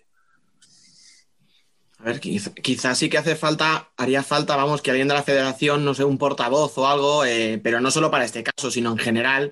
Yo sí que estoy echando en falta a alguien que vaya un poquito más allá, que diga algo más que con los comunicados, porque los comunicados de los aplazamientos es un copia-pega, o sea, sin más. Pero que sí de explicaciones, que cuando sale el tema de los coeficientes salga alguien a explicar el por qué se hace así, cuando luego dicen, no, ahora hay que jugar sí o sí todo, que digan el por qué, que digan por qué el partido se aplaza cuando ya están los jugadores en la pista calentando. O sea, yo he hecho un poco en falta eso. Pero bueno, es que mm, Pero la cosa, Dani, es cómo permites que un equipo del que tú estás dudando si están todos limpios o no están todos limpios, cómo permites que ese equipo lo primero salga del hotel donde está ahora mismo encerrado. No lo puedes permitir. Tú no puedes permitir, no puedes exponer no solo a, a la expedición del pozo, sino al conductor del autobús. eh, no puedes eh, exponer a, a los rivales con los que se van a cruzar en, la- en- en el Virgen de la Cabeza. Hay cosas que no se pueden entender y esa no se entiende. Tú no puedes permitir, si tienes dudas, que un equipo salga de su hotel de concentración. No lo puedes permitir. mm, sí, sí, yo en eso estoy totalmente de acuerdo. O sea, lo que pasa es que yo iba ya un poco Luego el, de eso. Sí, es que eso luego el resto del circo, el resto del circo ya viene solo, pero, pero lo primero que pasa es tú no puedes permitir que un equipo del que tú tienes dudas salga de un hotel. No lo puedes permitir. Pero dudas en qué sentido, es decir, porque el- los test en principio estaban todos negativos. Antígenos, ¿eh? Claro. Es que- O sea, la única duda, la duda, eh, claro, sí, eso, eso, sí, sí, si el protocolo se ha llevado a cabo correctamente, Antonio, pero al final el problema está en que si tú suspendes ese partido a pesar de tener todos los negativos de esa misma mañana, es porque no puedes garantizar que el test de antígenos sea 100% fiable. Entonces, la única solución es el PCR, evidentemente. Que dentro de esto, o sea, yo no voy a ser quien el que discuta eso, pero que si tú dudas, si tú a las nueve y media de la mañana dices, oye, si eres negativo en esto, se juega el partido y luego a las doce y media no se juega ese partido, algo está fallando. Si tú estás dudando, no puedes permitir que ese equipo salga del hotel de concentración y exponga al resto de personas que, Pero que tú- rodean tú sabes- esa expedición. Tú sabes que la federación estaba dudando, ¿no? O sea, que no se creía esos test o cómo. Claro, a lo mejor es que No, no, la, fede- la- federación es la que suspende. Duda de que, de que ese partido se vaya a jugar con las garantías y no quieren hacer ese partido igual que pasó No. con, el, con el Jaén Cartagena. Claro, pero Javier, a lo mejor. Pasó para con el que- Jaén Parrulo. Para entenderlo, es un jugador del filial que no había viajado con el equipo a Valdepeñas que dio positivo. Esa persona es conviviente con un es. miembro de la expedición del Pozo. Con uno de los con, el- sí. con Antonio Navarro, ¿no? Eso es. Entonces, ¿cuándo se hicieron los test al filial? El sábado por la mañana. Se entiende que el Ah, sábado mi, información, mi información es que es del sábado por la mañana y que ese mismo sábado por la mañana, como el equipo jugaba eh, el lunes en Elche, eh, sale ese positivo. Vale. Entonces, la federación tiene dudas cuándo. El mismo sábado por la mañana. El mismo Entonces- sábado por la. Mi información es que el mismo sábado por la mañana a las nueve y media les dicen que si no hay positivos dentro de la expedición del pozo pueden jugar. Pero a las doce y media les dicen que no. Claro, ¿qué ha pasado en ese, en ese intervalo? Porque no, bueno, vamos a ver, una de las cosas que pasan, y, y esto es información, es que la federación le pide una declaración responsable al Pozo Murcia. Una declaración responsable de que pueda pasar algo a posteriori de ese partido. Evidentemente, ningún médico va a afirmar eso y no lo hace el médico del Pozo Murcia y no se, y no se procede a esa declaración responsable, por lo tanto, el partido se aplaza. O sea, es- al no tener esa declaración, dicen, pues entonces no se juega. Tú no puedes garantizar sin una PCR que, que tus jugadores no están contagiados, Dani. No, no, no, claro, pero es que, a ver, es que al final esto va a la raíz del problema que estamos hablando desde el principio. Y es que tanto la liga a sus clubes como la federación a los suyos les han estado dando test de antígenos que sabemos que en casos donde tú seas positivo pero no tengas síntomas, puedes dar un falso negativo. Entonces, Tienes que tener síntomas para que esa prueba sea Claro. más eficaz. Eso es. claro, o sea, mirad el caso de Oparrulo. Oparrulo había pasado sus test de antígenos contra eh, el Pozo precisamente, viajó el Pozo hasta allí, Sí. deciden hacerse unas PCRs, dan el sale el positivo y el pozo te vuelve para casita otra vez. Estamos todos de acuerdo en el que esta campaña de te estoy regalando test es simplemente postureo, entiendo. ¿Verdad? Porque a mí Total. es la sensación que me ha dado.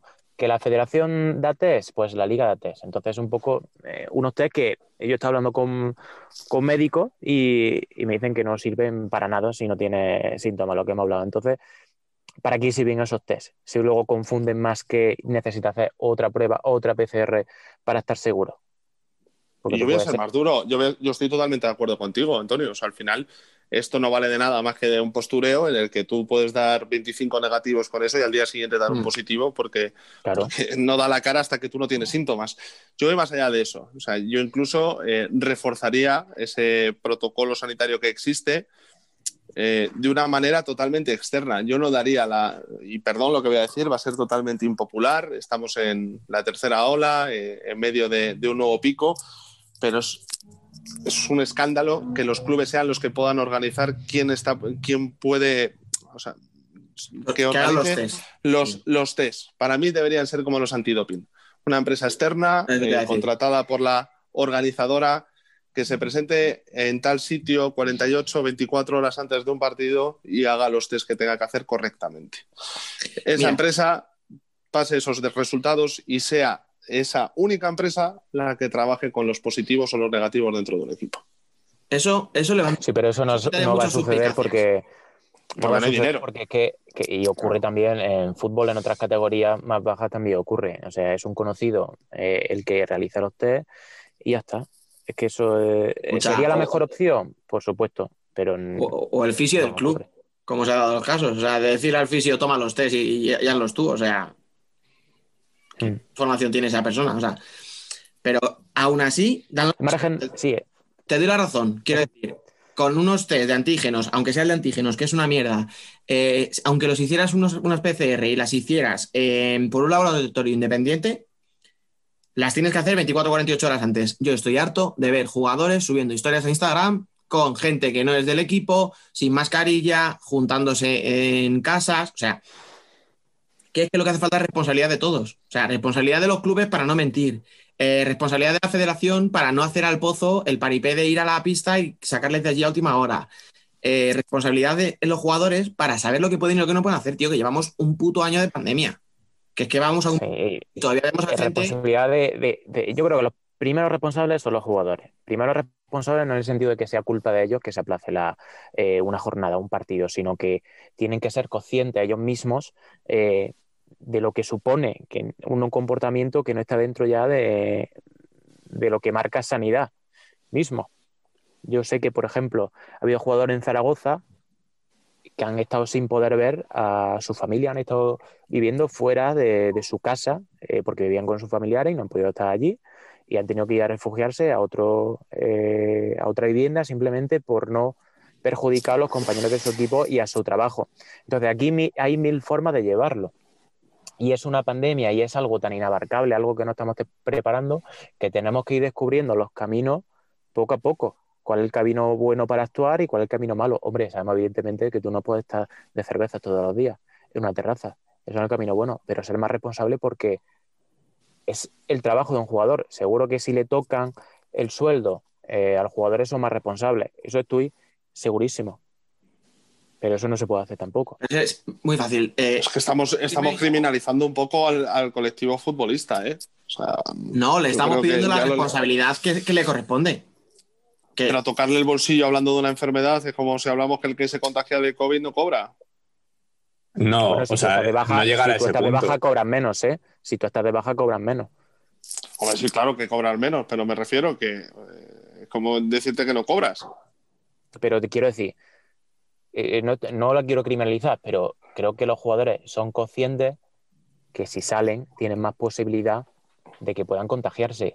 Y vamos aquí a parar un poco al caso de los parches. Tú eres de la liga y tú no pones el parche de la federación. Sabes que te estás exponiendo a una posible sanción, ¿verdad? Entonces eres consciente de ese peligro. Pues debes tomar medidas para que no ocurra. Creo yo, es simplemente tener un poco más de responsabilidad. ¿Tienes bien? Sí, sí, pero ¿y, y qué pasa si vas a.? O sea, y, y perdón porque con esto se me va a enfadar la gente de Jaén, que al que no estoy culpando de nada, pero ¿qué pasa si vas a un partido como le ocurrió a Parrulo y, y sales contagiado?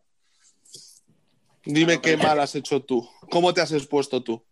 ¿Y por qué te van a tocar el bolsillo? ¿Y qué mal hizo Jaén al enfrentarse a Cartagena? Si ahí fue donde empezó todo y se llevaron cuatro o cinco positivos, dos, dos positivos al principio en su plantilla. No estaban haciendo nada mal, estaban haciendo su trabajo y se han contagiado haciendo su trabajo. Pero es que todos los casos no son iguales, evidentemente. Por, Claro, eso, digo pero- que hay varios, por eso digo que hay varios caminos. eh, hay unos buenos caminos y unos malos caminos. Entonces hay que ver cada caso. No, Evidentemente. no, que tienes razón, que tienes razón. que no va a pasar, es decir, no le van a tocar el bolsillo a los jugadores, evidentemente. No va a pasar. Pero estoy seguro que habría mucho menos casos si así ocurriera.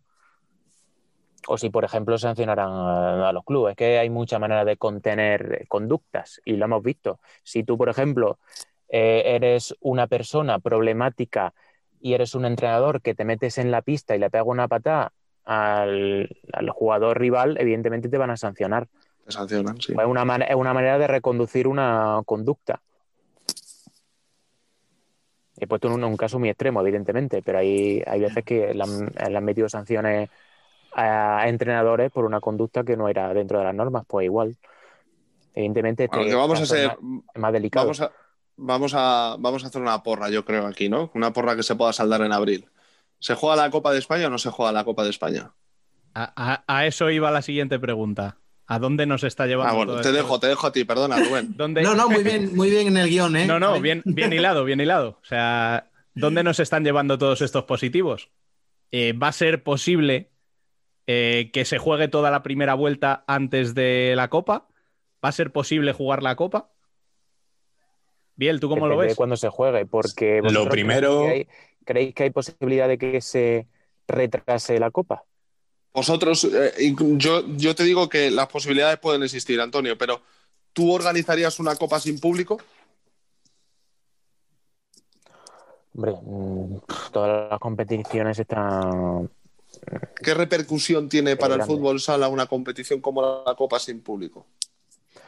Pues podemos poner el mismo caso de los playoffs y al final se. Hombre, pero te estás jugando un título de liga y, una, y un acceso a la Champions el año siguiente. No, pero y la, La copa, Copa y la copa te mueve mucha más gente. O sea, no, no son. O sea, a nivel deportivo a lo mejor son igual de importantes unos playoffs que una Copa de España, pero a nivel social y tal no tiene nada que ver. Y ni siquiera yo creo Ya, que pero la liga creo que- está por encima de una. Copa por el 100%, ¿eh? ¿Eh? Pero a la, a la, a la LNFS sí le importaba realizar la Copa, porque eso sí que podía tener una repercusión económica para ella. Pero a la, a la federación creo que no le importa el tema económico, porque está bastante por encima de eso. Entiendo yo, ¿eh? Sí, a ver, yo te entiendo lo que quieres decir, pero la Copa es atractiva si puedes venderla como se tiene que vender. O sea, la Copa es atractiva si al que no le gusta el fútbol sala se sienta delante de la televisión y ve a 10.000 personas eh, locas en un pabellón viendo un partido de fútbol sala y se engancha ese partido y lo pero mismo es un cliente persona- fiel al año siguiente. esa persona hoy en día también está viendo los pabellones de la NBA vacíos, está viendo los estadios de fútbol vacíos. Quiero decir, no le va a chocar, no va a decir, oye, ¿por qué no hay gente gritando enloquecida viendo un partido? No le va a extrañar, porque es la realidad en la que, vivimos. Con perdón, pero el fútbol sala está a, a tres estrellas Sí, y decir, cuatro como- años como luz de la NBA y del fútbol. de- Sí, del pero fútbol sí, como te digo, el, como si digo que eh, vi el, no sé, eh, va a ver Mallorca o, o yo voy a ver al Pero, equipo pero, de mi que es, pero eso es fútbol profesional. Es como si comparamos, por ejemplo, con la Copa del Rey de baloncesto. Al final, la Copa del Rey de baloncesto sin público, pues también va a perder muchísimo. Pero es que creo que el baloncesto español le da también cuatro o cinco vueltas al fútbol sala nacional. Tristemente estamos haciendo una tertulia de un deporte que es verdad que, que lo queremos Sí, no. Está muy bien, está muy bien. Nos está... Pero bueno, eso lo sabíamos antes de la tertulia. Por, que por decir- alusiones, que, que parece que te están haciendo bullying, tío, no te dejan hablar. Nada, yo también disfruto escuchándoles, ¿eh? Pero, o sea, yo creo que es una situación bastante. No, igual estamos un poco por encima o muy similar al voleibol y sí que se ha disputado la Copa, al menos la del Príncipe, que es la de la segunda eh, división de voleibol. Y lo que ha pasado es que los equipos clasificados pues han ido ahí y si había un equipo con positivos pues no podía disputarse eliminatoria, el siguiente equipo pasaba a la siguiente fase. No sé si va a pasar esto, si se va a disputar ahora, cuándo va a pasar, pero como alternativa o como precedente, aunque sea un deporte distinto, tampoco veo complicado que pase eso. Yo la verdadera problemática que veo no es que se vaya a disputar o no por el tema mediático o económico. Es que si los ocho equipos que van a llegar van a estar limpios en el sentido de. No, claro, por eso decía que se ha visto que llegan los ocho equipos, eh, hay una eliminatoria, pues, o sea, lo extrapolo al fútbol sala.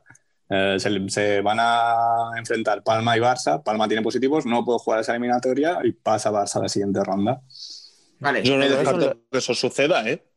¿Cuáles son los en- equipos? y en la interesa vorágine, una vez entrados en la vorágine, un equipo con positivos, partido perdido. Tú no puedes Vale. aplazar una Copa de España de cuatro días. Vale, vale, De escucha. hecho, la Liga de Fútbol deja aplazar dos, creo que son, ¿no? La Liga de Fútbol Profesional. No, señor. Sí, pero no una Copa así. Si es que estamos Bueno, hablando de cuatro claro, días de por eso digo que, que en la liga, en toda la competición de la liga, puedes aplazar dos partidos por positivos. A partir de ahí te lo dan por perdido. Eh, sí, pero eh, siempre y cuando no sea la liga la que lo suspenda.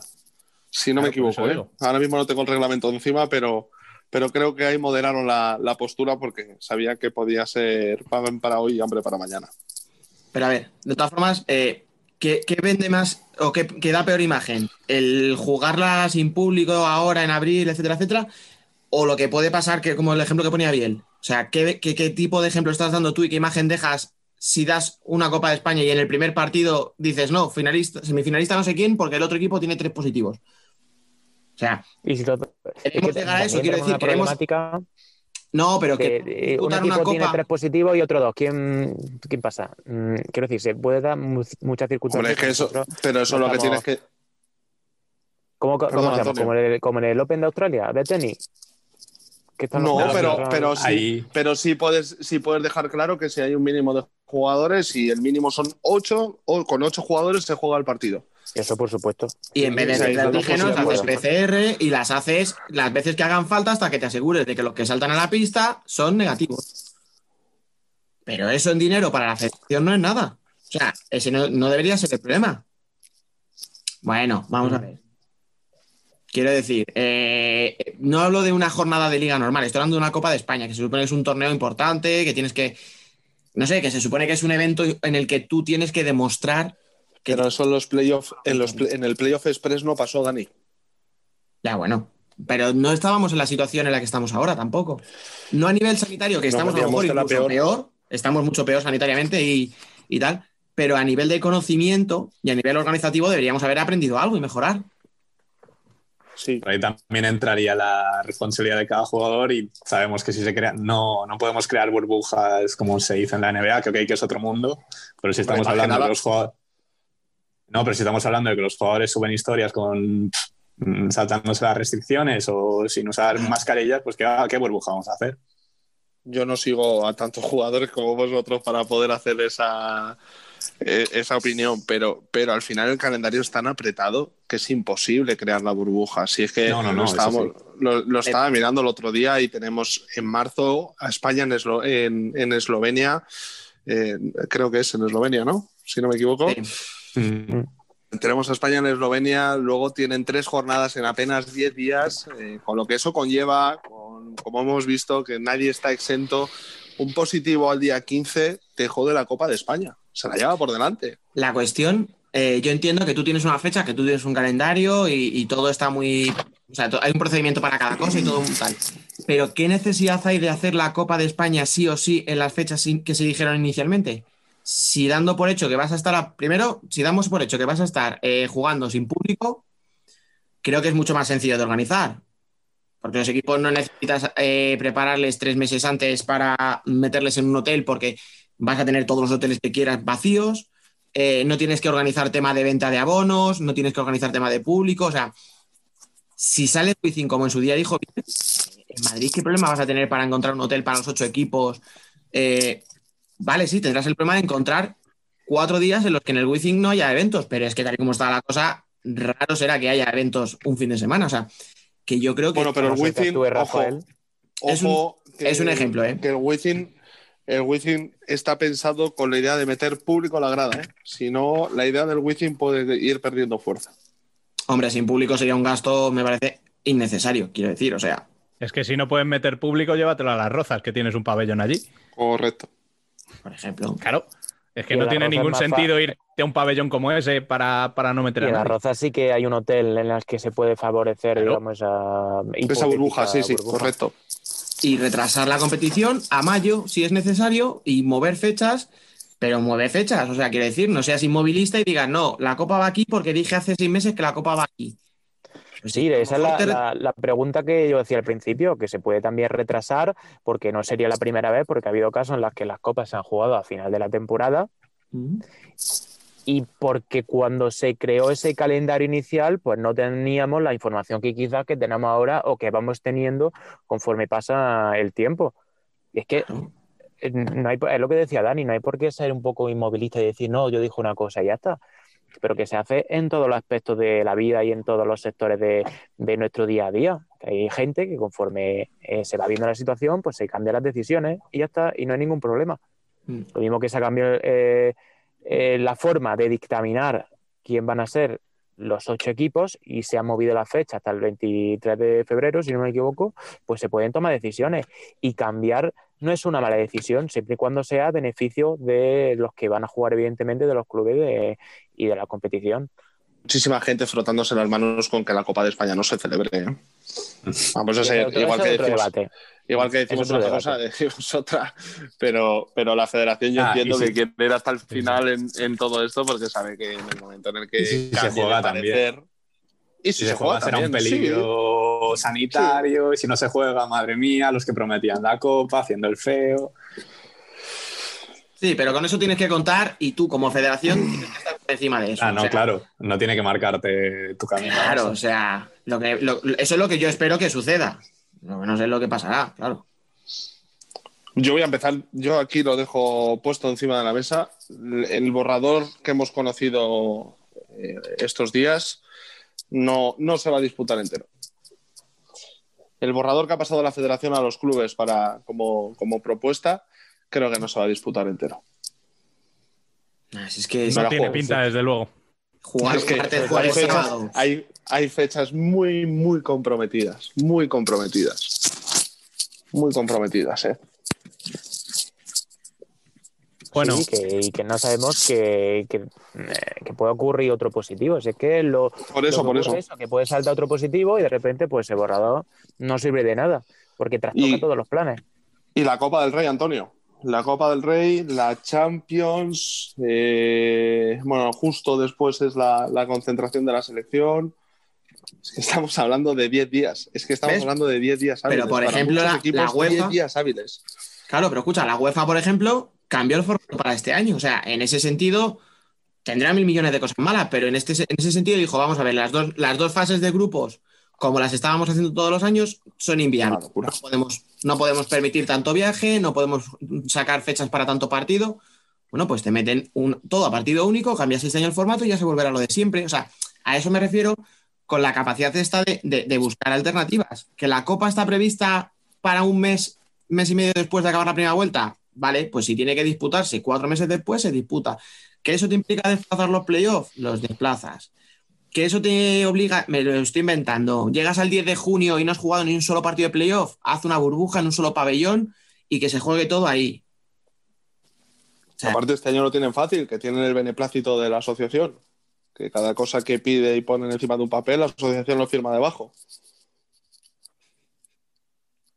¿Cómo, cómo? No he entendido eso. ¿verdad? No digo que me refiero que ahora mismo la federación, la patronal, tiene el beneplácito de, de la asociación en cuanto a las fechas.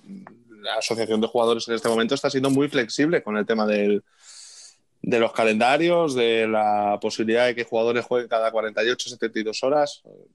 No, no, no están poniendo apenas problema para ese tipo de, de situaciones. Sí, Eso siempre lo hemos sabido, ¿no? Que van ya acorde con lo que diga la federación. Correcto. por si no se había quedado claro el, el- el- el este de mamoneo, ¿no? Que, así, que has dicho. No, quiero decir que a mí no, que a mí no me sorprende. Quiero decir, si quiere que así podemos hablar claramente, ¿no? Eh, Yo creo que me había quedado claro, pero sí. ya, no pasa nada. Si, si es así, si es así.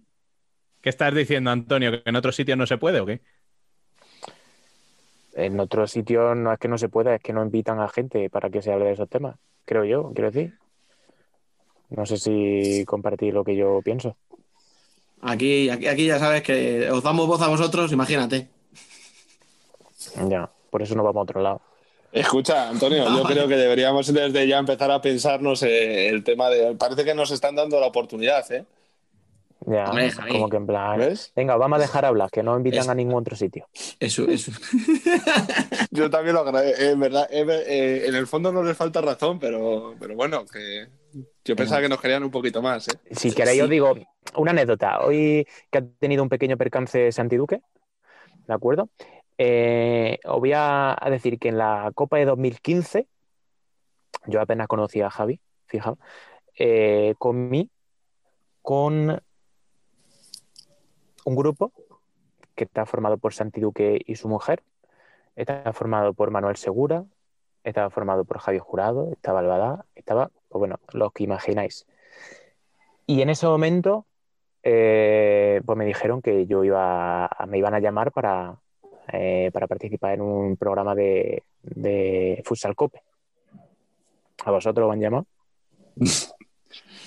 A mí me parece que A me ni sí. llamar. A mí sí me llamaron.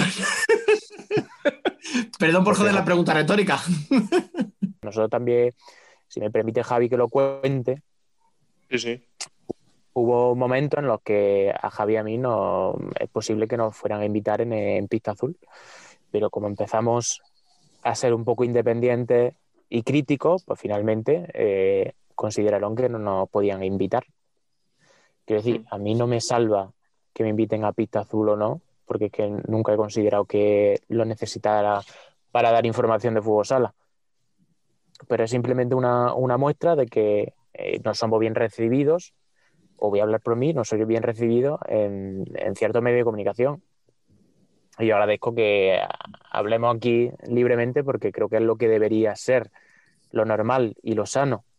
Pero lamentablemente parecemos eh, un poco pues, reducidos a, a ello. Joder, macho, es que yo, yo lo hacía por meterme un poco con vosotros y, y me he puesto sentimental y ahora me siento. Joder. No, No, pero está dando, está dando valor al programa. Yo al final he estado invitado una vez a cada uno de esos programas que, que ha dicho Antonio. Estoy muy agradecido a eso, pero luego tuve que aprender a ver cómo yo no era bien recibido, al igual que tampoco Antonio. Entonces, bueno, convives con ello, sigues tu camino y al final te das cuenta que poco a poco, de una manera u otra, pues todos, todos, desde Antonio Pulido pasando por Rubén, Biel o Dani, nos vamos haciendo nuestro camino, nuestro hueco y cada uno nos vamos respetando. Ya está. Ahora madurando nos hacemos más mayores y eso creo que, que ayuda a que cada uno encontremos nuestro lugar. ya somos mayores para guerras. sí. Y eso también nos lo han dicho mucho también. Pero bueno, que nosotros vamos a seguir viajando y todo, que si teníamos previsto ir al, al Mundial de Lituania, no se ha podido disputar, esperamos que este año sí, y, y yo voy a seguir disfrutando el fútbol sala, pues desde mi perspectiva. Sí, estoy de acuerdo. Ahí, Bueno. ahí sí que, escucha, ahí sí que cobraremos las intervenciones, Dani, ¿eh? Vete ahorrando dinero porque como viajemos Dino y yo, cada intervención que quieras para Futsal Corner ahí las cobramos ya, ¿eh? Yo, yo os cedo mi sueldo de Futsal. Corner para, para esas intervenciones, ¿eh? De verdad. Y yo ya avisé, El doble. Yo avisé que yo me acoplaba a ese viaje, o sea que está pactado, Bueno, eh, firmado. nuestro, viaje, Estamos valorando. nuestro cupo es muy reducido, ¿eh? Lo estamos valorando. Nuestro Yo me pego muy al reducido. techo si Somos hace gente muy falta. exquisita. Bueno, vamos a, va- vamos a dejarlo eso de que, soy- eh, que, que nos conocemos un Pero poquito. bien. ¿eh? Solo, solo, Solo dice una- gente que ha compartido el cepillo de dientes. O sea, Hombre, por supuesto. Que son gente muy no exquisita. Y más cosas. Pero bien, tenemos que volar. Si vienes, si aceptamos tu eh, invitación, evidentemente, pues tenemos que volar desde Madrid. Yo no voy a ir a Sí. Mallorca, ¿eh? Yo voy perfectamente a Madrid. Eso. Y además vosotros sabéis que yo siempre que hago un viaje de esos siempre traigo algo de Mallorca, o sea que en ese sentido no os podéis quejar de nada. Yo, Ese, ese yo es doy tu fe. billete, en realidad. Yo doy fe. De hecho, ya voy escaso de, de sobrasada, Biel. Hace mucho tiempo que no te veo, me estoy dando cuenta ahora. Sí. Pues más de un año debe hacer. antes, antes de pasar a tratar el tema de la selección, eh, en este poquito, en cinco minutitos, eh, ¿me contáis algo que queráis destacar de esta jornada 18, del clásico entre semana, que parece que lo hemos pasado de largo? Venga, a ver, ¿quién se lanza? Hombre, yo creo que lo deportivamente más destacable es la, eh, la racha que ha cortado el, el Industria Santo Coloma, ¿no? Eh, por ejemplo, eh, en casa, que no ganaba, hoy han puesto un, un dato el propio club, que hacía casi un año que no, que no ganaba. Mm. Sí, yo creo que eso y también Palma. Me, me llama la atención Palma que vuelve un poquito a, a ser ese equipo peligroso que, que no quieres encontrarte en liga, Levante haciendo las cosas muy bien. Creo que, que todos los que auguraban un batacazo de Diego Ríos deben de estar haciendo, poniendo piedras una detrás de otra. Y sobre el clásico, me gustó mucho el partido porque hacía muchísimo tiempo que no disfrutaba viendo un poco de fútbol sala. Eh, no digo que fuese de quilates, porque creo que hay gente que, no sé, que debe haber visto un fútbol sala histórico tan bueno, tan bueno que cualquier cosa actual no le vale para absolutamente nada. Y, bueno, yo me lo pasé bien. Cené a gusto viendo un partido bueno de fútbol sala, eh, en el que el Pozo me gustó todo lo que puso encima de la pista y creo que, a pesar de que Inter para mí pudo llevarse el partido, porque las tuvo para llevarse el partido, no me chirrió para nada y, y el Pozo para mí, pues bueno, pues pegó un golpe encima de la mesa en el, en el clásico número 100. Sí, fue muy buen partido del Pozo, hay que decirlo también. Y sobre los abuelos cebolletas que, que comentas, es verdad, nosotros hay momentos en los que no hemos vivido el esplendor del fútbol sala, ¿no? Pero tampoco nos tenemos que crucificar por eh, ver el partido actual. Yo disfruto igual, me amoldo a lo que hay hoy en día, que no será tan bueno como cuando estaba Pablo Roberto, Celso, eh, Carosini, etcétera, que solo hemos leído de ellos, pero no por eso voy a desprestigiar el fútbol sala y no voy a disfrutar. Que fue un buen Mm. partido del clásico, pues estupendo. El otro día también me lo pasé bien viendo al Burela, Tú también, con el Cartagena. contra O sea, Cartagena, el- sí. El Burela, el Burela jugó muy, muy, muy bien. Y el Cartagena tuvo mucha pegada. Y me lo pasé muy bien también. De todas formas, Estábamos enfadados, lo habíamos avisado Rubén. No, pero normal, Pero es es que esta gente. Yo también me encargo de llevar esa cruzada personal contra la gente, que cualquier partido que no tenga mm, un número, un marcador superior a 22 goles es aburrido. Claro, quiero decir, eh, tenemos que respetarnos todos. eh, es decir, eh, toda la gente eh, que ha vivido el pasado, pues piensa que su época es la mejor, ¿no? Los de la movida Sí. madrileña, pues pensarán, que me lo diga Dani si eso, que los, los que la culo, guapo.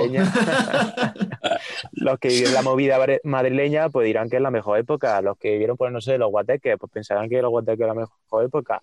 Esto siempre pasa. Eh, la gente endulza mucho su pasado y endulza mucho su época y, y la Y que vivimos, y que vivimos enfadados, Antonio, que al final lo que dice bien, Claro. si no hay 22 goles, no nos parece un partido de fútbol sala, pero si hay 22, como le hayan marcado 5 al portero que va a la selección, decimos, si es que llevo años diciendo que este portero es malísimo. Y además ¿Cómo? es que el ¿Cómo tercer gol era un balón del portero al pívot y es que las reglas de ahora vaya mierda. Claro, o sea, eh, estamos a la mínima con todo. eh, eh, disfrutad, o sea, disfrutad de, de- de- de- de lo que vemos, de lo que tenemos y, y parece que, que- que estamos. Que va- no, no, o sea, es suficiente con que dejen a la gente ser feliz. Ya basta con Sí, eso. o sea, Que no disfruten. Pero que no nos den por saco, ¿verdad? Pero es que el otro día leía, el otro día leía sobre, sobre Jesús, sobre Herrero, y es como de. Ah, creía que decía Jesucristo, perdón. No, esa gente, esa- la gente que habla de, de Jesús Herrero te puede gustar más o te puede gustar menos. Pero poner en duda a un portero que lleva defendiendo la portería de Inter tantísimas temporadas, que ha formado parte de un ciclo ganador tan espectacular como es el de, el de Movistar eh, entre 2015 y 2019, eh, es, es faltar al respeto no solo a, a tu, a tu propia memoria, sino, si- no sé, sino a un deporte que, que no te necesita. O sea, me parece perfecto, pero no puedes aprovechar un clásico en el que le marcan tres goles a Jesús que dicen, bueno, pueden ser parables o no, pero vamos, yo por suerte no me he puesto debajo de una portería de fútbol sala, por eso soy periodista, por eso no, no, no juego. eh, y aprovecharlo de esa manera tan indigna de, de pegarle cuatro viajes a, a Jesús Herrero, cuando yo creo que en el fondo lo que hay es envidia. Bajo mi punto de vista. Y después de esto estoy seguro que alguno vendrá a buscarme. No, pero escucha, Javi, si te van a buscar es por esto, o sea, si estamos hablando precisamente de que mm, hay mucha mala leche y todos la tenemos guardada y a todos nos gusta sacarla cuando eso, o sea, que si no por este tema sería por otro. Yo en el caso de Herrero, por ejemplo, siempre lo he dicho, que no es mi portero favorito, porque no me transmite la seguridad que, que yo creo que tiene que transmitir.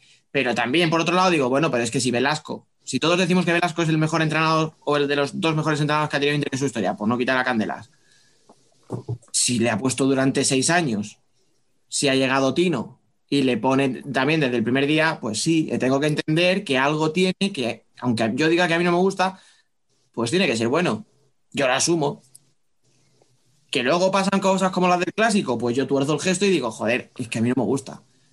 ¿Cuántas veces han reído de Espíndola en redes sociales? Yo, yo. ¿Cuántas veces? Dani, por alusiones. Que no, No, no pero quiero sí. poner, no quiero poner nombres, pero me da igual. Cuando criticamos que un tío ficha por el pozo, si llega al pozo y te hace un partido como el de Torrejón, es para callarte y meterte en una cueva. Porque Espíndola el otro día salva el pozo en el mejor momento de Inter. Y, y podemos criticar y decir, Juanjo es mucho mejor, Juanjo en la leche, Juanjo, que sí, que lo compramos. Pero cuando el Pozo se fija en un portero como Espíndola, por mucho que no se pueda entender tras la salida de Fede, la salida de Fabio, eh, que sí, que todo eso se compra. Pero al final es muy fácil hablar y muy difícil el ponerse en situación. Y Espíndola, el otro día, aunque solo sea con el partido del Pozo, ha demostrado por qué está en el Pozo. Y cuando se vaya del Sí. Pozo, irá a otro equipo en el que, bueno, pues no será el Pozo, pero estará a la altura de Espíndola.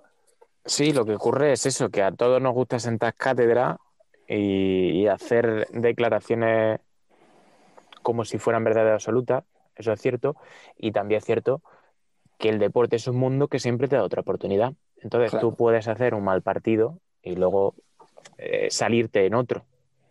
Por eso Para lo yo bueno y para lo malo, el deporte tiene la memoria muy corta. Claro, eh, por eso eh, el hacer pronósticos eh, y demás siempre, pues vamos a fallar.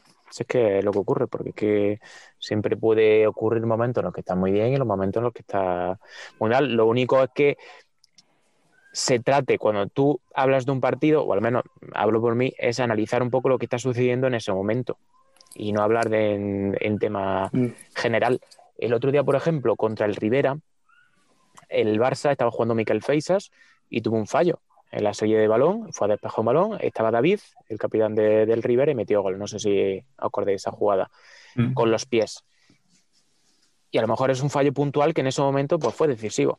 Sin embargo, eh, una voz autorizada como es Marc Carmona en el partido de ayer, del Peñíscola contra el Barça, decía que Miquel tenía un muy buen juego de, de pierna. Por eso, ¿lo sabéis vosotros que tenía un buen juego? ¿Lo habéis visto jugar eh, en el día a día? No. ¿Qué ocurre?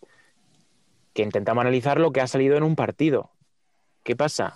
Que si luego no conocemos a la persona y, y vemos que tiene otras cualidades, pues nos tendremos que callar cuando en el siguiente partido pues alguna salida de balón estupenda eh, o precisamente ayer, por ejemplo, contra el Peñíscola, Miquel Feisas subió con el balón, hizo un disparo fuerte que tuvo que despejar Molina. Por eso quiero decir que, que muchas veces pues eh, el deporte parece que era muy malo y en otras veces es muy bueno. Yo Hay creo que que el encontrar ese equilibrio. Escucha, yo creo que el problema es llevárselo a un terreno personal. O sea, que tú estés Sí, hay mucho- eh, sí, sí, hay muchísimos Claro, que tú estés viendo un persona. partido y critiques la, la- Pues eso, que Face en un momento dado falla o que Herrero en un momento dado falla.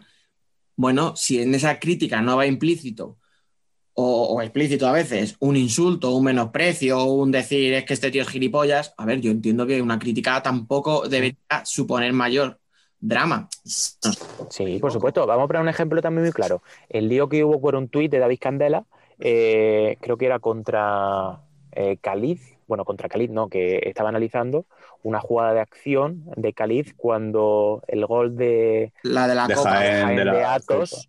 Sí, el Claro, gol en el último final. segundo que no, que no defiende. claro, O que no siga su marca, perdón. Claro, es un tuit contundente porque David Candela pues, pone tuits contundentes. Hasta ahí estamos de acuerdo. ¿Qué ocurre? Que hay cuando los propios profesionales de este deporte no están por encima de ello y entran al trapo, da una imagen sucia de lo que estamos viviendo y da una imagen de que no saben encajar las críticas. Entonces, ¿dónde está el límite? ¿Qué podemos hacer? Claro, ¿Lo pero explico?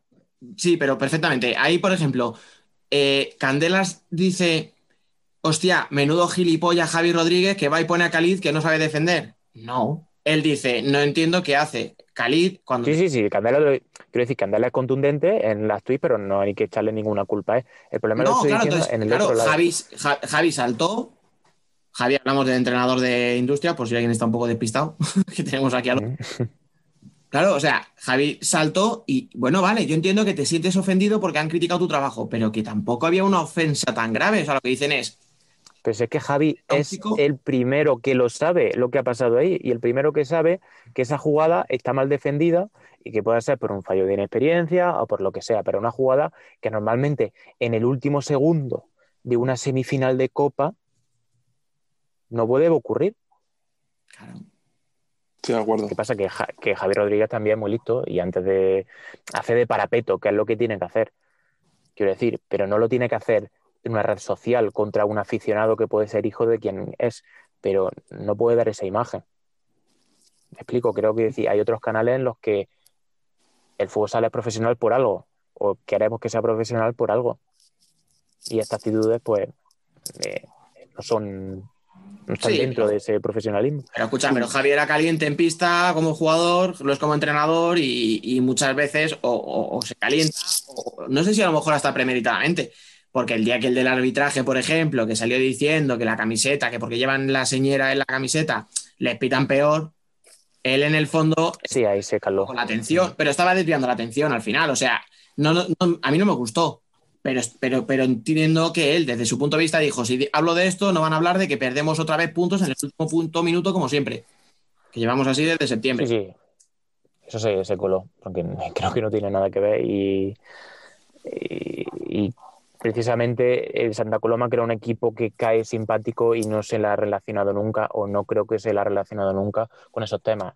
Creo que alguna vez con el tema del el color amarillo y Catgas, que hubo una polémica hace unos años, pero creo que en definitiva el Industria es un equipo de Cano que no suele caer más y no se levanta tales suspicacias, creo yo. Que no tenía sentido hacer esas declaraciones también. Bueno, y mm, vamos a pasar a hablar de la selección, ya que no nos gusta criticar, pues vamos a darle caña a Fede y a la lista que ha hecho. Vamos eh, línea por línea. Eh, vamos a analizar la selección española básicamente porque a los rivales ya viene Emen después a analizarlos y, y lo va a hacer bastante mejor que nosotros, así que casi que, que pasando un poquillo de ello. Eh, recordamos, eso sí, que juegan el viernes 29 en Suiza y el martes 2 aquí en Las Rozas reciben a Eslovenia. Em, como decía, eh, vamos a analizar línea por línea y me decís si cambiaríais a alguien o, o no lo cambiaríais. En la portería, Herrero y Barrón. Biel, ¿tú cambiarías algo ahí? Eh, no, o sea, se- podemos entrar en lo que habéis hablado antes, pero no quitaría a Herrero por el partido que hace contra el Pozo y a Barrón está siendo un poco, un poco más regular que en el inicio de temporada. O sea, lo veo bien. Yo iría, yo iría metiendo a Didac eh, para próximas convocatorias. Ahora no podía por Sí, el problema de estar por el tema coronavirus. COVID. pero creo que es el momento de que en la selección, dentro de todo el proceso de renovación que se está cometiendo, también lo, lo lleve la portería. O sea, creo que Jesús Herrero se, se ha ganado el derecho a jugar el próximo mundial si se disputa y, y a partir de ahí a trabajar en juventud, aunque Barrón me gusta muchísimo también. ¿eh? Yo, yo lo que buscaría sería un portero que ofrezca otra cosa. O sea, un por ejemplo, eh, eh, con el juego de pies, pues un Didac, un Chemi. O sea, tener un por- ¿sabes? Ya que tienes la opción de que a un mundial van tres porteros, yo me llevaría por lo menos uno que te otra cosa. O un portero alto como es Fede. Porque Barrón, por ejemplo, no, no es alto, Jesús Herrero tampoco es alto, es un jugador distinto, más altido de lo que era Rafa en su momento. Pero vamos, la portería Paco, ¿no? que- claro, el- la portería creo que es donde menos dudas hay, donde más reforzada está la... Cualquiera que lleve, creo que, A que ver, supondrá pues eso. eh, yo te digo que sacamos 10 porteros y de esos 10 te pueden defender la portería de España perfectamente. Luego ya de 10, ¿qué dos eliges tú? Pues eso yo me imagino que ya serán gustos personales. Es que casi todos los Es- equipos, Juanjo, Herrero, Barrón, Fabio, eh, Fede, Chemi. mm, casi todos los equipos tienen un portero que puede defender perfectamente la, la selección. Dida, que no le he mencionado. Asier, Ensota. Por eso digo que es la línea que menos problema da. Luego, pues por gustos personales te gustará uno u otro, pero por eso decía yo lo de un tío que te maneje los pies, bueno, dices tú, un, no, bueno, no sé, algo distinto a lo mejor, por tener una alternativa. Bueno, vamos con los cierres. Tenemos a Ortiz, Tolra y luego a Bebe y Mellado que aparecen como a la cierres en esta lista. Vemos que Tolra tiene el beneplácito de, de Fede, porque lo convocaba cuando no jugaba, pues cuando juega ahora en el Levante, pues evidentemente lo, lo convoca. Boy está en proceso de recuperación, que creo que era uno de, De su favorito, sí. de los favoritos, claro.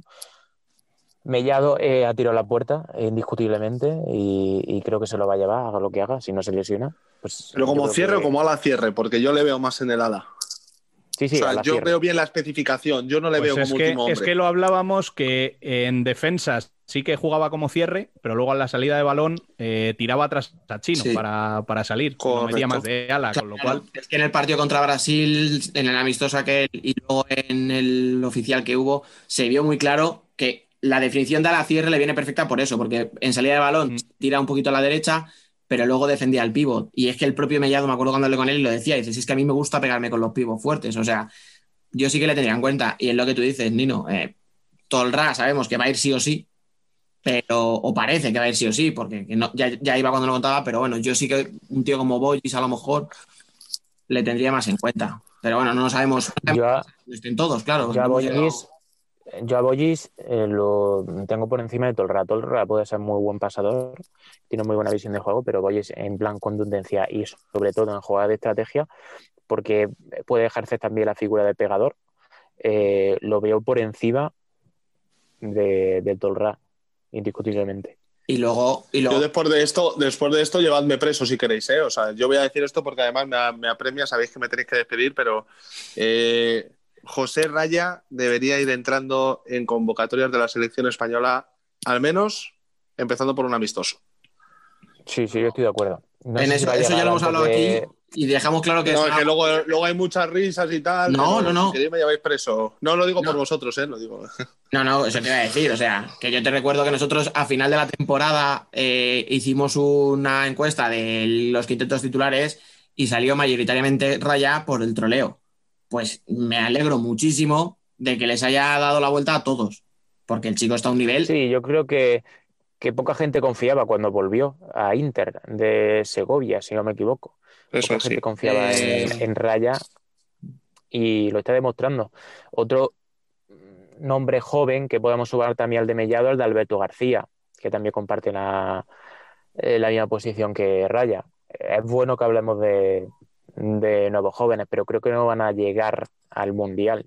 No, creo. eso ya puede ser relevo de Ortiz, que por cierto, no sé si alguien pensaba que por irse a Francia, pues yo sí que tenía mis dudas, ¿eh? Dije, bueno, vamos a ver en Francia qué tal de ritmo competitivo y tal, y cuando le he visto jugar con la selección a Ortiz, sigue muy, muy, muy bien de niveles, tanto físico, tal, o sea que, vamos, que va a ir seguro, salvo que ya se vuelva a aplazar un año más el Mundial, vete tú a saber, a 2022, no sé, pero si no, yo le veo seguro y creo que, que es la despedida que se merece, o sea que... Luego ya, una vez que se vaya Ortiz, pues ahí entrará Alberto García, Raya o el que tenga que entrar, pero es lo que tú dices. Yo creo que ahora es muy pronto para ellos. Bueno, vamos con las alas, que en la lista tenemos eh, cinco jugadores. Chino, Adri, Sergio González, Fernán y Borja. Por fin la vuelta de Borja, ¿no? Es que era una cosa que ya era, vamos, era ya desde hace mucho una, no sé cómo decirlo, porque no era ya una solicitud, casi, casi era un, era un imploro que teníamos con él. Creo que se lo merecía desde hace mucho tiempo. A lo mejor en Borja sí que no soy objetivo. O sea, lo admito. A lo mejor desde fuera la gente dice, pues chico, tú que eres de Inter y estás obsesionado con él. Pero de verdad yo creo que ya era necesario. Yo había perdido la esperanza. O sea, ni Yo siquiera creo, ni siquiera creo que es el mejor momento de su carrera ahora mismo, de Borja, pero eh, indiscutiblemente se lo merecía. Yo es que en el, en el ala es donde, no sé, ¿eh? o sea, igual que os digo con la portería, o sea, tenemos mucho nivel y yo, a ver, de los que están, pues hombre, yo hubiera metido a Pola, evidentemente. Mm. Sí, pero igual Pola volviendo o habiéndose medio lesionado en el, en el clásico y demás, igual prefirieron reservarle para más adelante o yo qué sé. Pero vamos, os Pero- digo, en condiciones normales, de estos cinco que tú has dicho, Rubén, se te pueden caer tres. Porque en condiciones Sí. normales, Pola irá al Mundial, eh, Lozano, si llega, que va a estar muy justo, pero si pudiera llegar, le van a llevar. Y, y- y ojo que nos falta Adolfo. Claro, que Adolfo está lesionado. Claro. Y, y podías meter a muchos más. Eh, Catela me parece también que está haciendo un año muy bueno. A no ser que no lo lleven por motivos extradeportivos, creo que está haciendo un año muy bueno. Andresito, que se nos ha olvidado también, que quieras que no, también un jugador de, de primer nivel mundial. En el Levante creo que está haciendo muy buena temporada Rubi.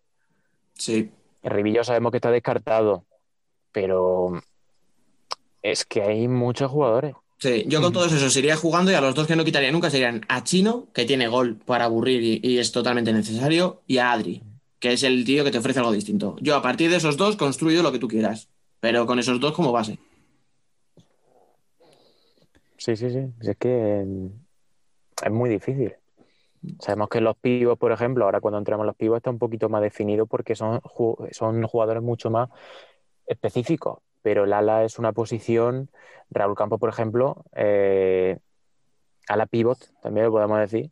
Eh, un jugador que parecía que estaba enterrado un poco cuando se fue al Benfica y ahora que ha vuelto, por ejemplo, al Palma, aunque no hace mucho ruido, pero también un jugador muy seguro en ese sentido.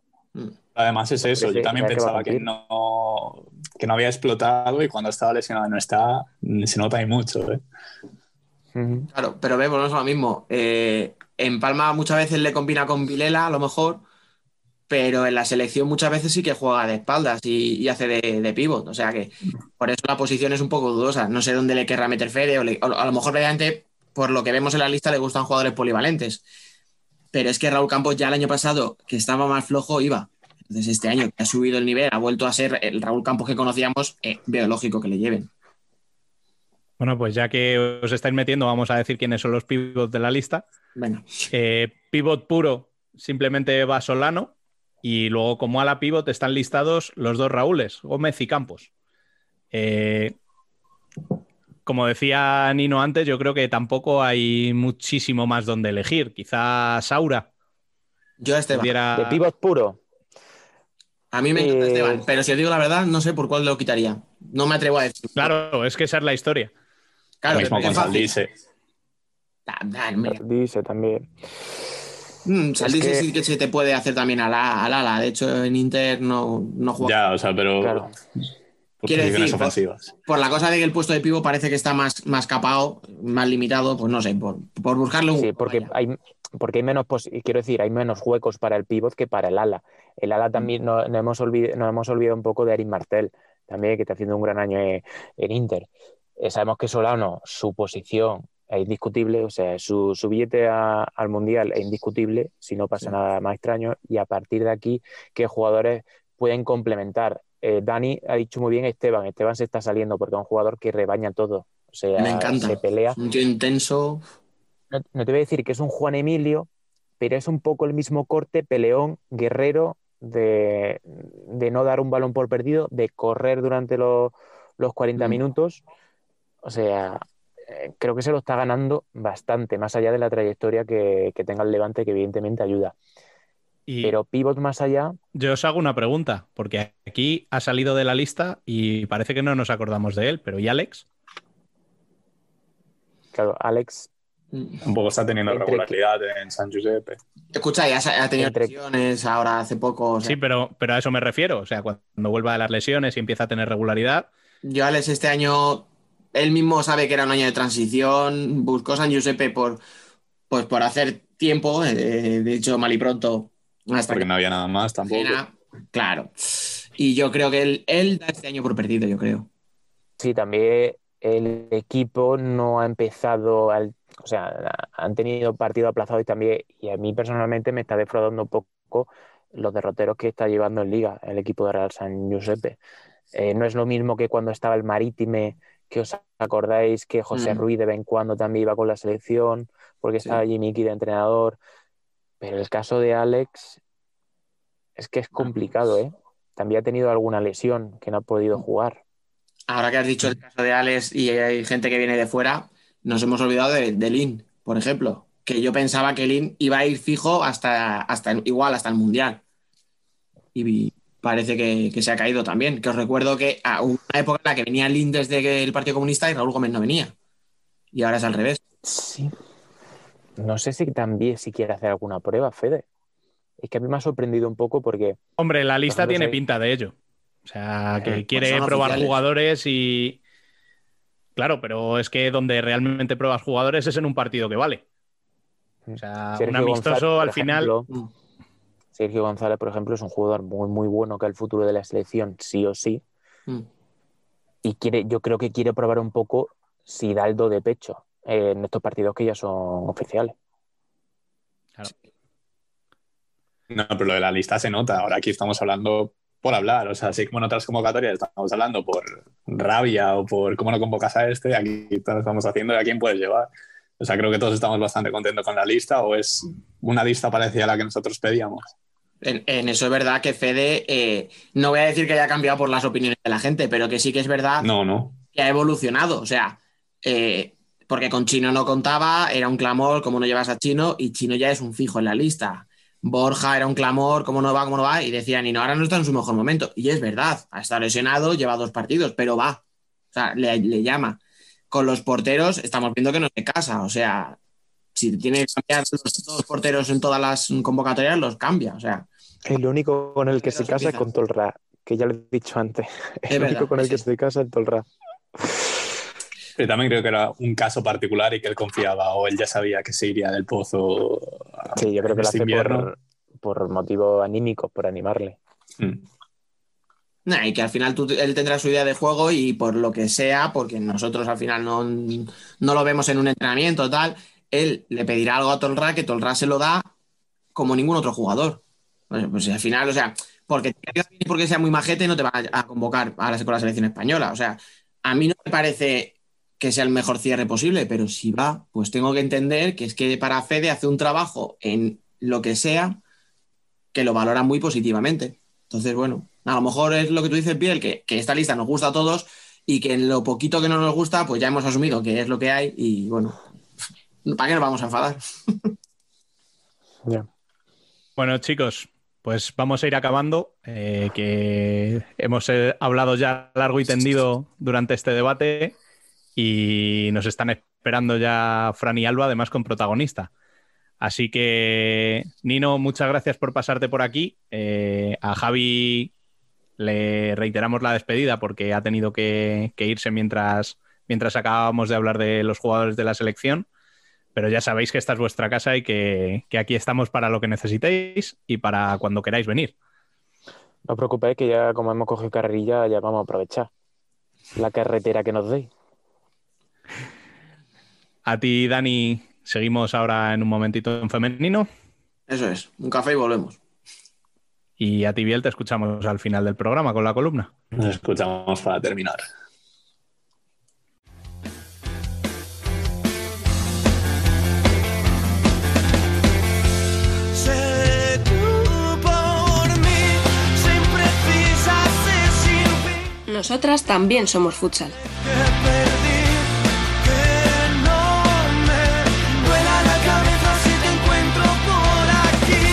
Sé mi imperio, mi Y tras una semanita de descanso, volvemos a retomar la sección para contar lo que ha sucedido en estas dos semanas en el fútbol sala femenino. Sigue por aquí Dani e incorporamos ya a Alba Herrero, muy buenas, Muy buenas. y a Fran Caque, muy buenas. Hola, buenas. Bueno, venga, vamos al lío. Alba, Fran, resultados y clasificación de cada grupo, por favor. Leganés 4, Ciudad de 4 y que eso es del grupo A y en el grupo B Alcorcón 5, Sala Zaragoza 4. Todos los demás partidos suspendidos por el COVID. Clasificación a, a día de hoy, después de, esto- de estos dos partidos de esta jornada, eh, por el grupo A, primero Futsi y segundo Pollo Pescamar, con 22 y 19 puntos. Empatados a 18 puntos. En tercer lugar está Roldán y Urense en Vialia, con 13 puntos Leganés. Peñas el sexto con 9 puntos. Eh, Vías Samarel con 6 puntos séptimo. Octavo Ciudad de las Burgas con 5 y último Gran Canaria del Deportivo con 1. Y por el grupo B, está primero eh, Pescado Rubén Burela con 22 puntos, segunda Melilla Torreblanca con 20 y en tercera posición Alcorcón con 19 puntos. Cuarto, el Móstoles con 17, quinto la Universidad de Alicante empatado a puntos con el Sala Zaragoza y séptimo Rayo Majadahonda con 7 puntos, octavo Intersala con 2 y por último Saló Calacán que todavía no ha estrenado su- sus victorias. ¿Y las máximas goleadoras, Dani? Pues tenemos primera Ari con 13, segunda Emily con 12, también con 12 Alicia Benete y vamos a dejarlo en 4 porque queremos meter una con y tenemos a Vane con 11.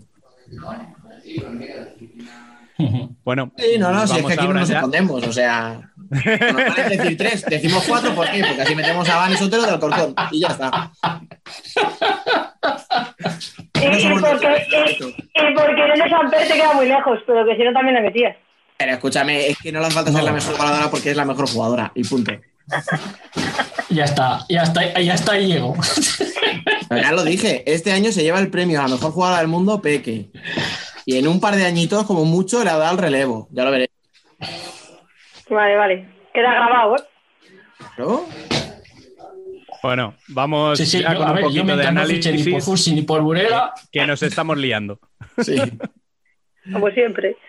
Y para ello hoy tenemos aquí a un preparador de porteras que además de hacerlo sabe comunicarlo. Fran Paz, muy buenas. Hola, buenas tardes a todos.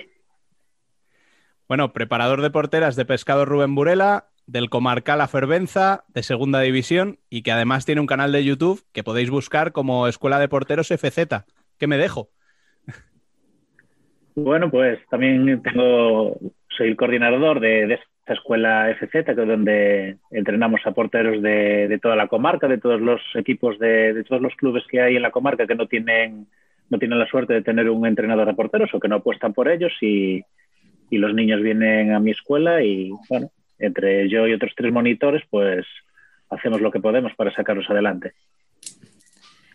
Permíteme que es que es muy importante decir, muchas veces criticamos las redes sociales con razón, porque se nos, va- se nos calienta la boca, decimos, pero que también sirve a gente como a Fran o como a nosotros mismos, que nos permite jugar un tipo de contenido que no tenemos un altavoz mediático de un medio de comunicación grande o un club grande.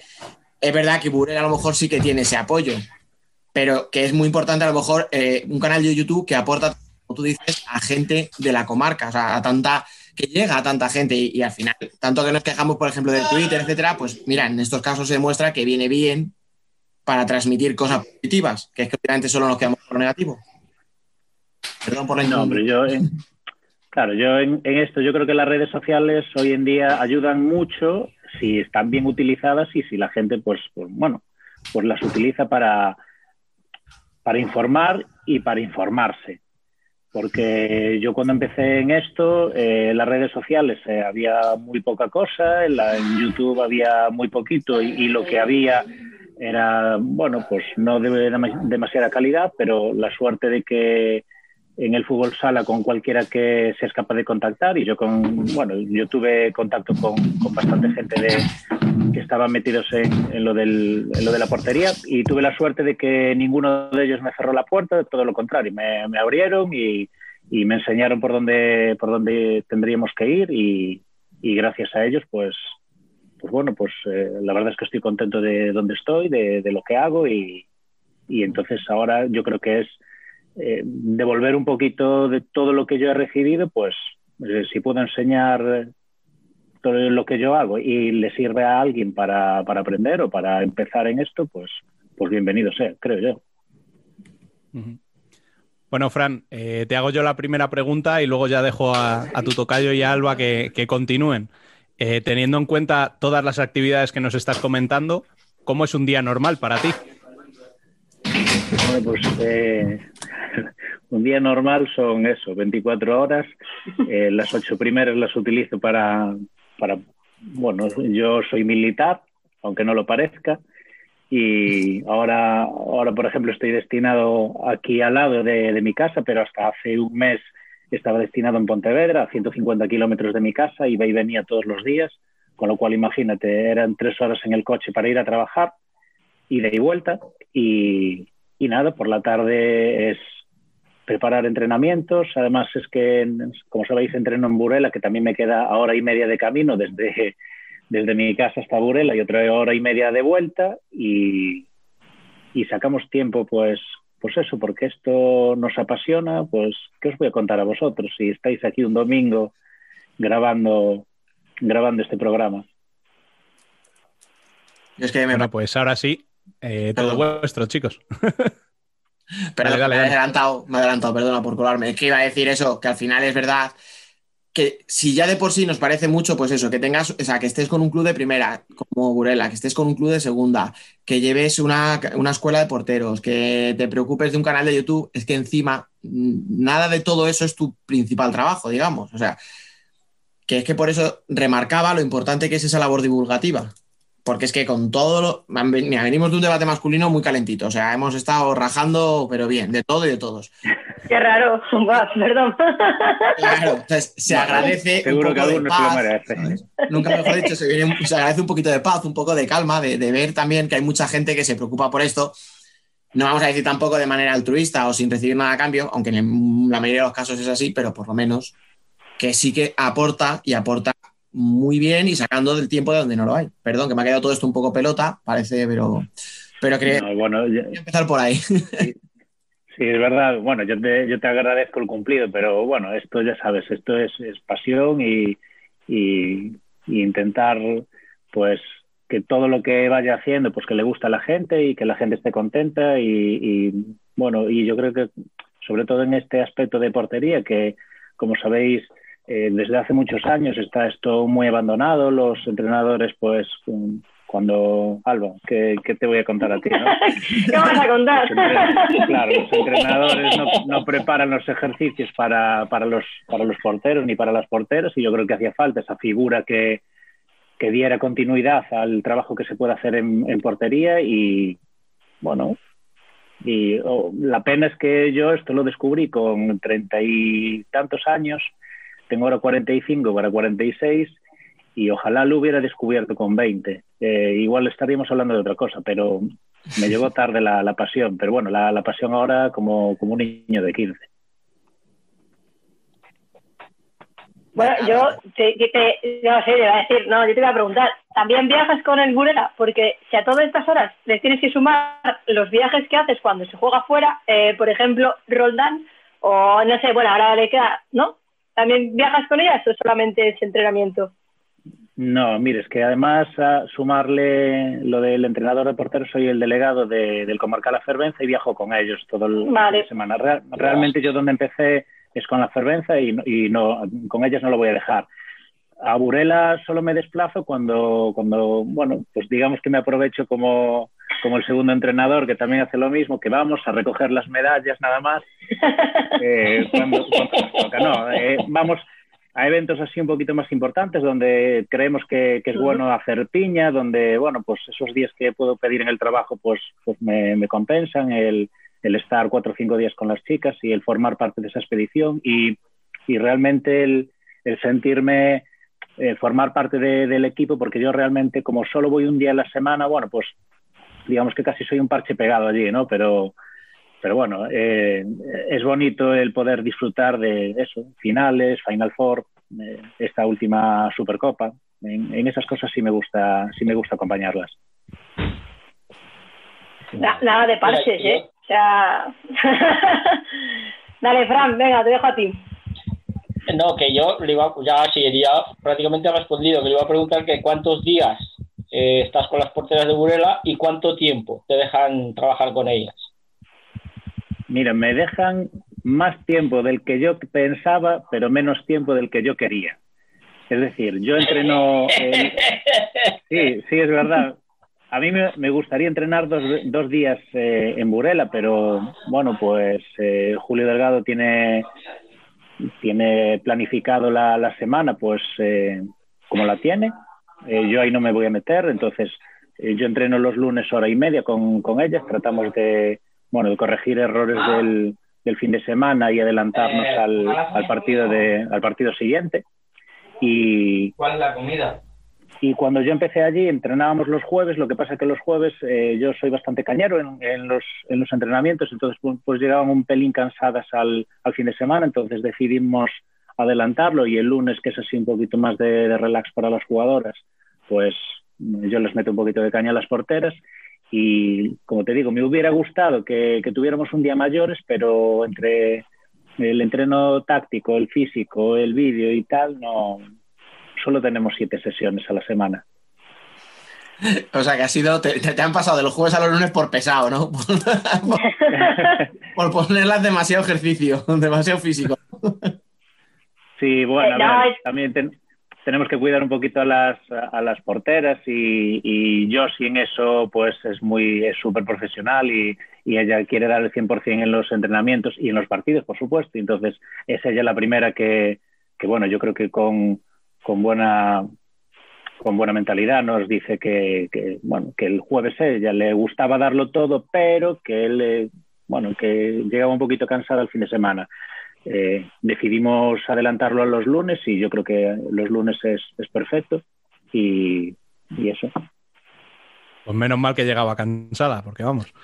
Sí, Sí, ¿verdad? Ya. sí De verdad, lo estaba pensando cuando... Se, se- se le, se le notaba mucho, se le nota mucho que llegaba cansada, ¿eh? Sí, sí, una barbaridad. Oye, No, a ver, yo, yo sí es una de las personas que, que yo, vamos, para mí es el ejemplo a seguir por cualquier, eh, no, no ya una deportista de, fútbol sala, sino por cualquier deportista. Es una chica que eh, tiene su vida totalmente planificada solo para rendir al 100% en el fútbol sala. Es decir, ella tiene una, una metodología, por la mañana se levanta eh, siempre a la misma hora, desayuna perfectamente, eh, independientemente de si hay entreno por la tarde o no, ella se va a correr y se hace sus estiramientos. O sea, su vida solo está enfocada a rendir en al, al 100% en el fútbol sala. Entonces, ahí no, lo único que hay que hacer es darle la razón, sacarse el sombrero con ella y, y- y hacerle caso. Una, duda, déjame, porfa. Hablando es que ahora que estás hablando de ellos, sí, claro, se prepara, yo te lo digo desde la ignorancia del que lo más cerca que ha estado un portero es la camiseta que llevo hoy. O sea, ¿sabes? Idea. Se prepara igual. Perdona, perdona, que has jugado conmigo. O sea, qué feo es esto, ¿no? Pero, pero, bueno, bueno, eh, escucha, te he marcado gol, tampoco presumas, ¿sabes? O sea, Ya, te costó, pero bueno. Dale, dale. si quieres sacamos ese tema, pero. No he dicho nada, puedes continuar. No, no, no. Que lo, lo que quería saber simplemente es si preparas igual una sesión, por ejemplo, en la que vas a estar con una persona como yo, sí que es súper profesional, que vive por y para el fútbol sala y lleva muchos años en esto, que una de segunda división, con chicas que al final pues estarán estudiando, que tendrán menos tiempo, que su vida es un poco más caótica. No sé si lo cambia mucho la, la preparación. Bueno, realmente, mira, eh, una de las porteras que juegan en la, en la Cervenza viene a entrenar todos los lunes a, a Burela, que casualmente es mi hija. Y sí. eh, de Chufillo, hecho- ¿eh? Sí, de hecho, os lo voy a confesar hoy. eh, cuando yo negocio con, con Burela, la única, la única pega que yo les ponía es que necesitaba que mi hija viniera conmigo, porque si no, básicamente mi mujer no me iba a dejar ir a Burela a entrenar. Y yo les dije que, bueno, que, que- que creía que ella iba a dar el nivel para, para por lo menos los entrenamientos y de hecho da el nivel para, para entrenar. Es una chica que, bueno, tiene, tiene unas condiciones muy buenas y tal. Y, y la verdad es que los entrenamientos de, de Burela no distan mucho de, de los que hago en la Fervenza, simplemente es la, intensidad y, el, y lo que es el tiempo. Eh, en la Fervenza tengo más días pero menos tiempo para entrenar porque eh, nosotros tenemos solo cuatro, en, la, en segunda división solo tenemos cuatro sesiones a la semana, una de ellas solo es de recuperación. Entonces yo con la Fervenza entreno los martes, entreno sobre 45 minutos o 50 y generalmente los miércoles Sabéis que el entrenador es Chipi, que, había estado en, el Envialia, campeón de Copa de España. Tenemos muchísima suerte con contar con él.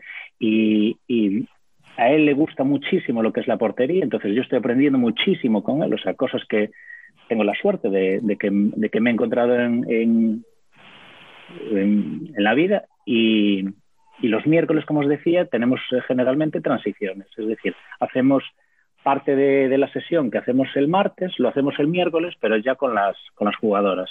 Generalmente son finalizaciones, pues en, inferioridades o, o en posicionamiento. Eh, entonces, realmente el tiempo es un poquito, un poquito mayor, pero de- eh, dividido en los dos días. Y, y ya te digo, las- los entrenamientos eh, varían un pelín en la intensidad. En Burela es exigencia máxima y, y en la Cervenza, bueno, pues las chicas que, que yo tengo son, eh, hay dos de 17 y una de 15, eh, me tengo que controlar un poquito en la potencia. Venga, a ver, Alba, Fran. Yo tenía otra, otra pregunta. A raíz de lo que pusiste en Twitter, de si era más importante la técnica o la, la colocación. No, no, no usaste esa palabra, pero ahora mismo no, no me acuerdo qué palabra La usaste. táctica. La táctica. táctica. eh, técnica táctica. Te voy a preguntar a ti. Porque creo que lo has contestado Bueno, pues- en Twitter. No, mira, precisamente eh, el antes de ayer le envié el. Bueno, sabéis que este, este año eh, doy unas ponencias eh, con, con Bamar en el segundo curso universitario de, de especialización de portería. Y uno de los vídeos que le envié a Adri Martiño es, es este posicionamiento. Eh, y el posicionamiento tiene que ver con la táctica individual. Y es algo que, que si puedes ver un millón de vídeos en, YouTube o, intentar ver eh, los trabajos de, otros entrenadores y hay muy poquito sobre, sobre posicionamiento, es decir, sobre táctica individual.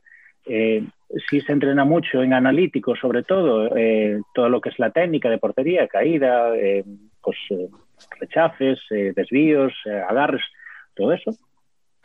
En analítico o en global, o sea, o, en, o con el equipo, pero lo que se entrena muy poquito son, son la táctica. Y yo creo que, que un, buen portero, un buen portero, para mí, eh, lo es todo la táctica. O sea, yo os pongo el ejemplo de Luis Amado. Luis Amado no era bueno técnicamente, en, quiero decir, no era bueno técnicamente.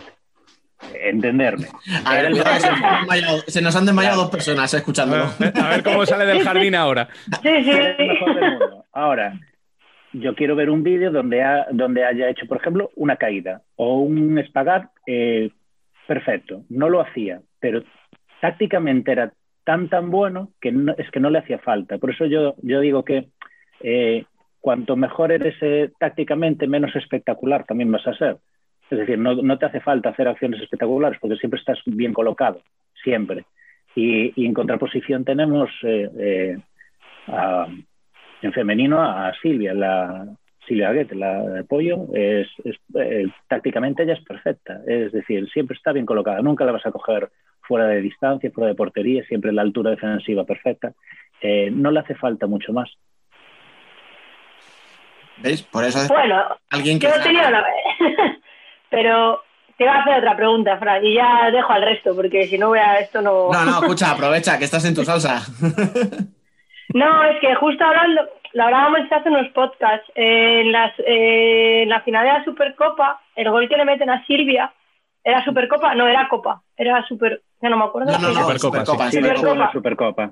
Sí, el de Peque. Claro, has, Sí. has dicho que tácticamente es espectacular y no lo debato para nada, pero ¿no crees que estaba un pelín mal colocada, un poco más a la izquierda lo que debía para llegar a ese balón cruzado de Peque? A ver, eh, el toro pasado es, ver- es verdad que si, si lo pones en, si haces scouting de esa, de esa jugada, si, eh, el- si te das cuenta viene de un rechace donde ella intenta, intenta llegar y hay un despeje en, en el borde del área, eh, eh, ¿lo recuerdas? Sí, sí, sí. Donde le, le cae a Peque, Peque no suele disparar en, de 14 metros. Yo creo que Silvia eso lo creía que no, que no iba a haber disparo y sí es verdad que Ujú. satura un poquito el primer palo, está, está un poco mal orientada y, y luego hay que, no es excusarla, pero tenía dos o tres jugadoras por delante de ella y Peque la mete donde, donde no la hubiera metido nadie. Y luego que- creo que quizás elige mal la, la acción. Ella no suele hacer una caída, suele hacer más valla, pero bueno, supongo que le, le salió así y, y la verdad es que el, el disparo iba tan tan ajustado que o estás perfectamente colocada en ese momento, pero bueno, mejor para nosotros. Eso sí. Sí, sí. Oye, os dais cuenta que sin tener ni idea, yo lo dije lo mismo con, con palabras más vulgares. O sea, yo, yo vine a decir algo así, porque ese panzurra con el, ma- con el brazo en vez de sacar la pierna. Él lo ha explicado Sí. Una Yo, yo te dije que en ese momento lo habría decidido porque le salió. Sin más, tú vas con lo que pillas. Y en ese momento, pues sacó la mano en vez del pie. No sin más. Oye, que-. Voy, voy. Hablando Dale, de dale. que has dicho lo de Silvia, eh, a nivel de entrenamiento, vamos a suponer, ¿vale? Un entrenamiento de porteras eh, un poco más continuado, a lo mejor de dos, tres sesiones por lo menos a la semana. ¿Qué es más fácil? ¿Preparar algo así? Y no voy a decir nombres para que no se piense nadie, ¿vale? Donde la primera y la segunda están muy diferenciadas. O esto sí lo estaba pensando, por ejemplo, en el caso donde las dos porteras, en el caso de Pollo, son tan, tan, tan top. Bueno, eh, es cuanto más diferencia hay entre la primera y la segunda portera, más difícil es, porque tienes que tomar la decisión de cómo haces el- el entrenamiento. Es decir, si lo llevas a lo máximo para que la número uno dé lo máximo y, las, y la, digamos que la segunda o llega o se queda atrás. Si lo haces al revés, la número uno se va a quejar, porque generalmente cuando tú entrenas ese tipo de equipos, eh, son, son tan competitivas que lo que quieren es salir reventadas del, del entrenamiento. O sea, si, da- si ellas salen con la sensación de que, bueno, que di el 80% no salen contentas, por lo menos eh, la experiencia que yo tengo. Entonces, a mí me gustaría tener, me gustaría tener, no, yo tengo esa suerte. O sea, para mí eh, Sandra está al nivel de, de en cuanto a condiciones. Eh, lo que le falta es un poquito más de experiencia. Josie, bueno, tiene treinta y tantos y, y Sandra es muy jovencita, tiene eso. La fichamos porque creíamos que, que era la mejor para, para tenerla en Burela después de, de la marcha de Ana. Y, y yo creo que, que va a sorprender a mucha, mucha gente. Creerme, es esta chica es espectacular. Espectacular. Está- están enseñados, ¿eh? ha jugado conmigo. Ha, Eso, eso, dilo, ha jugado conmigo, ha jugado conmigo en el Bilbo. Yo a Sandra la conozco ¿Sí? desde que tenía 18 años, claro. Entonces, ya les he dado mucha chapa diciendo que Sandra es muy buena. Opinas lo mismo entonces. Sí, sí, he lo mismo visto, que yo, sí. he visto, Sandra tenía 18 años cuando jugaba en el Bilbo y, y era, era brutal. Siempre me meto mucho con ella, porque siempre me he metido mucho con ella, pero me parece que, que tiene nivel para jugar donde quiera y siempre se lo he dicho y, y voy a mantener mi opinión. O sea, que te quito el puesto. Sí, yo, te- yo, yo tengo, No, no, tengo a una... ver. Espera, no, Sa- Sandra no me quitó el puesto. Yo no podía competir contra Sandra en el puesto. O sea, es imposible. Ah, está, eso sí que es tener un top y alguien normalito. Esa era yo, no pasa nada. Vale, vale, perfecto. Perdón, Fran, sigue. Éramos felices. No, yo tengo, tengo claro que, que es, eh, es la, vamos, la pareja perfecta de, de Josie y, y unas se exijan a la, a la otra. Eh, las dos son muy profesionales. En esto también voy a meter a, a Lucía, que también es súper profesional, eh, la chica que, de, los que, de la que os hablaba que, que viene de la Fervenza. Eh, son las tres súper profesionales, se apoyan muchísimo eh, y una la hace crecer a, a las demás. Eh, en cualquier tipo de entrenamiento tenemos siempre eh, algún debate de esto yo creo que se podía mejorar. Eh, siempre hay un feedback muy bueno entre, entre los cuatro, entre las tres porteras y, y yo. Entonces, eh, trabajar así es que, es que no es trabajar, es, es ir a pasártelo bien, a disfrutar, a aprender. Me gusta. Mm. Y como última pregunta, antes de, de pasar un poco a, a analizar la temporada, eh, a mí me gustaría saber, eh, la semana pasada o hace dos semanas salieron la lista de los Futsal Awards. Eh, ¿Crees que falta Josie en esa lista? Sin duda. No tengo, no tengo ninguna duda. A ver, eh, escribí un artículo hace poquito en, eh, para Sexto Anillo eh, comentando esto. Eh, eh, no sé si, si sabéis más o menos la eh, cómo, cómo, se, cómo se convocan a las, a la- bueno, cómo se nominan a las jugadoras. La, la nominación realmente parte de Futsal Planet. Ellos dan 10 nombres y hay 144 técnicos, ex dirigentes, ex jugadores y tal, expertos en fútbol sala, que son las que, las que eligen. El- De esas 10, tiene una norma no escrita que no, no van más de dos porteras de que jueguen en el mismo país. Es decir, de España solo van a ir dos. No sucede eso en masculino, porque de hecho está, está este año Herrero, Didac y, Edu, hay tres, pero en, en femenino no. Entonces, claro, meten a una chica iraní, una, a otra chica japonesa, que realmente son porteras de su selección, pero mm, más allá de, de que son porteras de su selección, no. Es que, claro, no, eh, es complicado no, no definir esto, ¿no? O sea, yo no quiero decir que, que sean malas, no, yo no voy a decir que sean. No, no, es verdad, no, no es que sean malas, pero eh, digamos que las ligas donde juegan es, el nivel es dudoso, como mínimo es dudoso. Entonces, hombre, yo creo que en, en España tenemos entre seis y siete de las mejores porteras del mundo, sin lugar a dudas. O sea, yo me pondría a contar nombres, es verdad que hay alguna brasileña que también son buenas, pero, o sea, bra- brasileñas que juegan en Brasil, pero aquí yo creo que tenemos seis de las, entre seis y siete eh, porteras del máximo nivel. Es que yo sí, el año pasado lo ganó todo, fue la máxima, la, la portera menos goleada y está en un nivel estratosférico, pero no, so- no, solo, no solo a nivel físico y a nivel táctico y técnico, o sea, para mí es la, la la portera que mejor saca con muchísima diferencia. No porque saque en largo y saque con precisión, es que siempre saca a donde hay que sacar. O sea, donde hay ventaja, siempre elimina defensoras. Es que es- en eso es perfecta. Entonces, me sorprende que, que no esté, sí, muchísimo, muchísimo. Es que nunca estuvo, ni siquiera desde, sabéis que este premio se concede desde el 2015, no estuvo nunca en- ni siquiera entre las tres. Es una chica cinco veces campeona del mundo. ¿eh? Es que, es que toda la clave, o sea, por cierto, yo sí que la idea del artículo y estoy de acuerdo contigo en todo. Pero es que lo que tú dices, o sea, si metes a Gurela como, como mejor equipo, o sea, nominado a mejor equipo del mundo, si metes a Peque como representante, digamos, de Burela como mejor jugadora, metes a Julio Delgado el entrenador, ¿por qué no metes a su portera, que es la portera menos goleada y que es que, o sea, que te lo preguntamos a ti, claro, era evidente que tú ibas a decir que sí, pero es que lo llamativo todos decimos que falta en esa lista, o sea, es que yo creo que aquí hay un- unanimidad, o sea.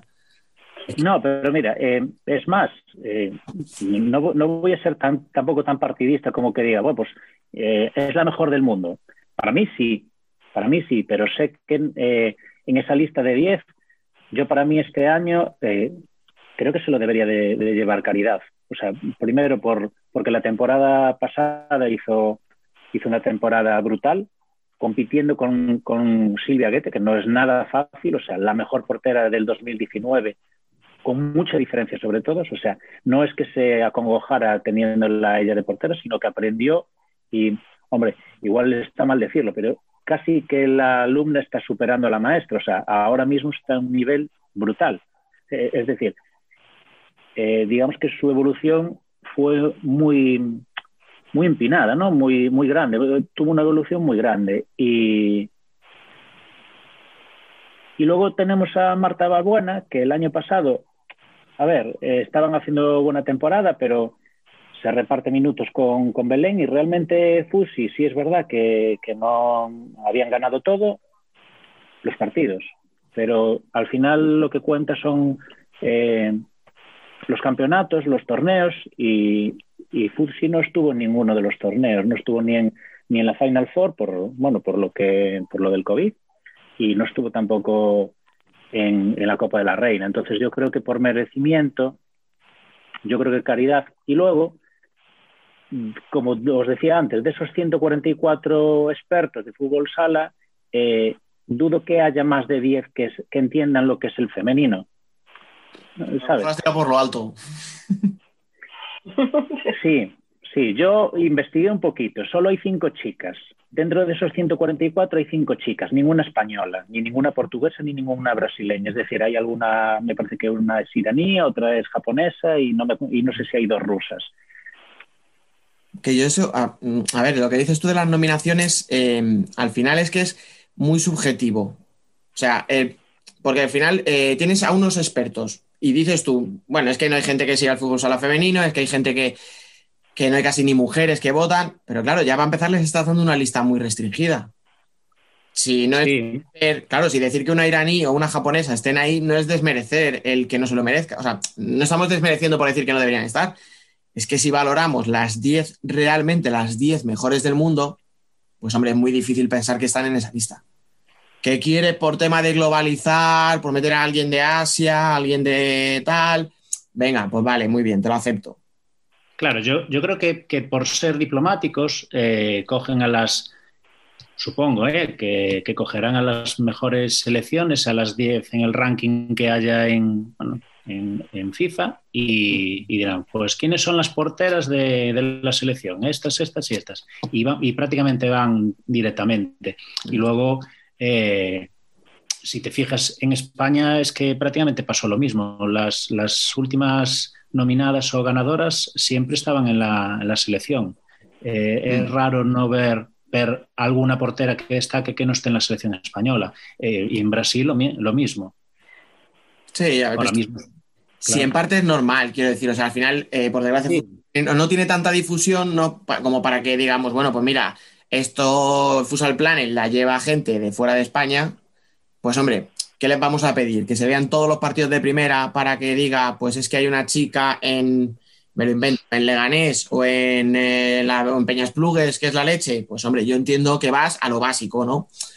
Pero claro, pues es lo que tú dices, o sea, queda un poco extraño ciertas nominaciones, vamos a decirlo así. No, sa- ¿sabes qué pasa? Que yo lo que, bueno, lo que hablábamos antes, que hoy en día con las redes sociales es muy fácil el, el contactar con, con expertos en, en fútbol sala femenino y, y que ellos den una lista o que den, eh, por ejemplo, te pongo un ejemplo. En esa lista de, de expertos está Jesús Candelas. O sea, ¿quién sabe más fútbol sala que Jesús Candelas? Pues seguramente nadie. Pero ahora pregúntale a Jesús Candelas cuántas porteras de españolas conoce, pues posiblemente no, no conozca más allá de, de las nominadas, o incluso Mira, ni en las nominadas. ¿Por eso te Porque yo, yo entiendo que Jesús, o sea, que, que verá lo que le gusta. Él y a él le gusta el masculino, pues perfecto, pero eh, cada uno tiene que ser consciente de, de, de dónde, de dónde, de qué es lo que conoce. Es decir, yo, por ejemplo, solo conozco el femenino, porque yo me dedico al femenino, me gusta mucho el femenino, más, mucho más que el masculino. Yo no podría estar dando eh, votos del mejor jugador masculino, porque no sigo el masculino, sigo los porteros, pero a los jugadores, o sea, yo veo, es que yo lo mío es una enfermedad, pero yo veo un partido de, de es verdad, yo veo un, un partido de fútbol sala, me gusta mucho el masculino, mucho más el femenino, pero yo veo un partido y estoy más pendiente de lo que está haciendo el portero, de cómo está colocado, si, si comunica, si no comunica, si la altura defensiva, si se, de- si se da cuenta que puede hacer una cobertura. Estoy más pendiente de esas cosas que si hay un gol o, o- es que... Pero ¿cuánto hace que no disfrutas un partido tú? Sí, Yo, no, yo no, me, no. siento, Escúchame. me siento identificada con Fran, ¿eh? Lo- yo me lo estoy pendiente disfruto, todo el rato. Lo disfruto, pero a ver, estoy para vacunarme contra esto, pero no me han sacado la, la vacuna. Eres como Russell Crowe en una mente maravillosa. O sea, te, te aparecen numeritos, posiciones, flechas. Sí, tío, sí. Y, y mira, y llevo además un, un mesecito con. eh, acabo de hacer el, el curso de, de entrenador de porteros que acaba de sacar la federación, por fin, la- el, el primero oficial. Y estaba con lo de los vídeos de Bamar, y estaba con la de Su- Supercopa y, y Copa de la Reina, además con el scouting y etcétera. O sea, llevaba unos días que, que durmiendo no, no tenía más que eh, flashes de, sí, sí, flashes de, de paradas, de posiciones. Ranking de las mejores paradas de la jornada. Buah, sí, sí, sí. Bueno, eh, antes de, de pasar a la liga, eh, vamos a, a decir que, que Frank Ake nos ha tenido que abandonar por un problema técnico, que no es que lleve callado desde hace media hora, es que ha tenido que salir porque no, no tenía cobertura y no había forma de que, de que lo escucháramos. Y ahora O sea, sí. Si Fran estuviera aquí, la habríamos esto- escuchado. Sí, lo hemos escuchado, sí, sí. La habría oído, ya te digo. Dicho esto, eh, Fran, ¿cómo estás viviendo la liga que estamos teniendo? Ya no solamente en primera, sino también a nivel de segunda, que si estamos teniendo líos en primera, no quiero ni imaginarme lo que tiene que estar siendo eso. Y pues, hombre, pues la verdad es que esta liga es de adaptación. Eh, hay que adaptarse semana a semana. Eh, no sabes lo que te va a pasar durante, durante los entrenamientos. Eh, el ir a hacerse los test semanales es, es casi una, vamos, como ir a la selva a ver si, si salgo vivo de ahí. Pero eso, adaptándose y sin- pienso que, que lo mejor que, que tenemos que hacer es, es seguir concentrados. Bueno, con, con Burela allí es totalmente profesional, es máxima, máxima atención. Se sigue entrenando exactamente lo mismo, siete sesiones semanales. eh, lo, lo- vamos, lo, máximo. Y en cuanto a segunda división, pues, pues más de lo mismo, pero, pero en menor grado. O sea, en esta, en esta jornada nosotros, por ejemplo, no, no pudimos, no pudimos disputar el, el encuentro por, por un COVID en el, en el rival. Y, y el problema va a ser cuando haya que recuperar todas esas fechas. Y que ahora además quitan lo del coeficiente, con lo cual, eh, no sé, va, va a suponer un, un hándicap muy grande a los equipos, porque ahora los equipos lo que van a querer hacer es jugar lo máximo posible, porque si quitan el coeficiente, ¿sabes? Cuando antes te aplicaban el coeficiente, si, si te quedaban partidos por jugar, ahora no te lo aplican. Entonces, al final, cuantos más partidos juegues es mejor. Entonces, no sé yo si, si la decisión es acertada, pero bueno, eh, nos tenemos que, que aguantar con eso. No, nos estamos metiendo en unos follones. ¿Qué es lo que tú dices? Es que si aplazas, o sea, si hay un positivo tienes que aplazar, pero luego te dicen que si aplazas mm, te puedes quedar fuera y tienes que jugar. Entonces, mm, ¿qué haces? Es que vamos a incentivar el que la picaresca, el que la gente tape un positivo con una lesión. Porque es que es muy grave decir esto por mi parte. Claro, es que es lo que tú dices, o sea, si te obligan a jugar y yo tengo a una chica que ha sido positivo, ¿qué hago? Claro. No, es que además, a ver, eh, sobre todo, bueno, veis que en, el masculino ya hay muchos problemas, muchísimos problemas, pero al fin y al cabo el masculino son profesionales, viven, viven de eso y si tienen que viajar un miércoles, pues viajan un miércoles. Le pasó, le pasó ya dos veces al Pozo, viajó pues a Ferrol aquí, mil, dos mil kilómetros en un fin de semana y es lo que hay, pero, pero en el fútbol sala femenino, incluso en primera división, el recuperar fechas por semana va a ser imposible. Es imposible. Y ya es, y ya son, ya es un calendario bastante apretado, porque eh, yo no recuerdo un fin de semana que nosotros hayamos descansado. O sea, eh, yo creo llevamos dos por lo del tema del COVID, pero, pero lo que es en tema del calendario, a nosotros se nos estaba solapando la Supercopa ya. Eh, cuando nosotros estábamos jugando la Supercopa de, de España, ese fin de semana se estaban jugando Copa de la Reina. Y La Copa de la Reina de este año antes de acabar la del año pasado. O sea, Claro, claro. Entonces, eh, ¿cuándo se van a recuperar esas fechas? Pues va a ser, va a ser complicado, pero lo que, lo que decía antes, eh, adaptarse y estar lo mejor preparado posible. Nosotros, por suerte, tenemos una, una plantilla bastante amplia, pero, pero bueno, ya veis que con el tema de lesiones también nos mira un tuerto este año, porque además lesiones eso, de larga duración todas, y aguantar. oye, aquí que nos gusta mucho hacer apuestas y tal, ahí vamos a, a lo deportivo. Vamos a intentar solo pensar en lo deportivo. Venga. Las cuatro que ves ahí en, en los playoffs y ya. Venga, te dejo que me digas que Burela campeón, pero dime los cuatro. No, digo bueno, porque ver, ya sé que lo vas a decir, pues dime las otras tres. Sí, no, hombre, no, el- además lo, lo tengo, lo tengo este año más que claro, pero, pero bueno, eh, yo, yo creo que, que Burela y Futsi siempre van, van a estar ahí.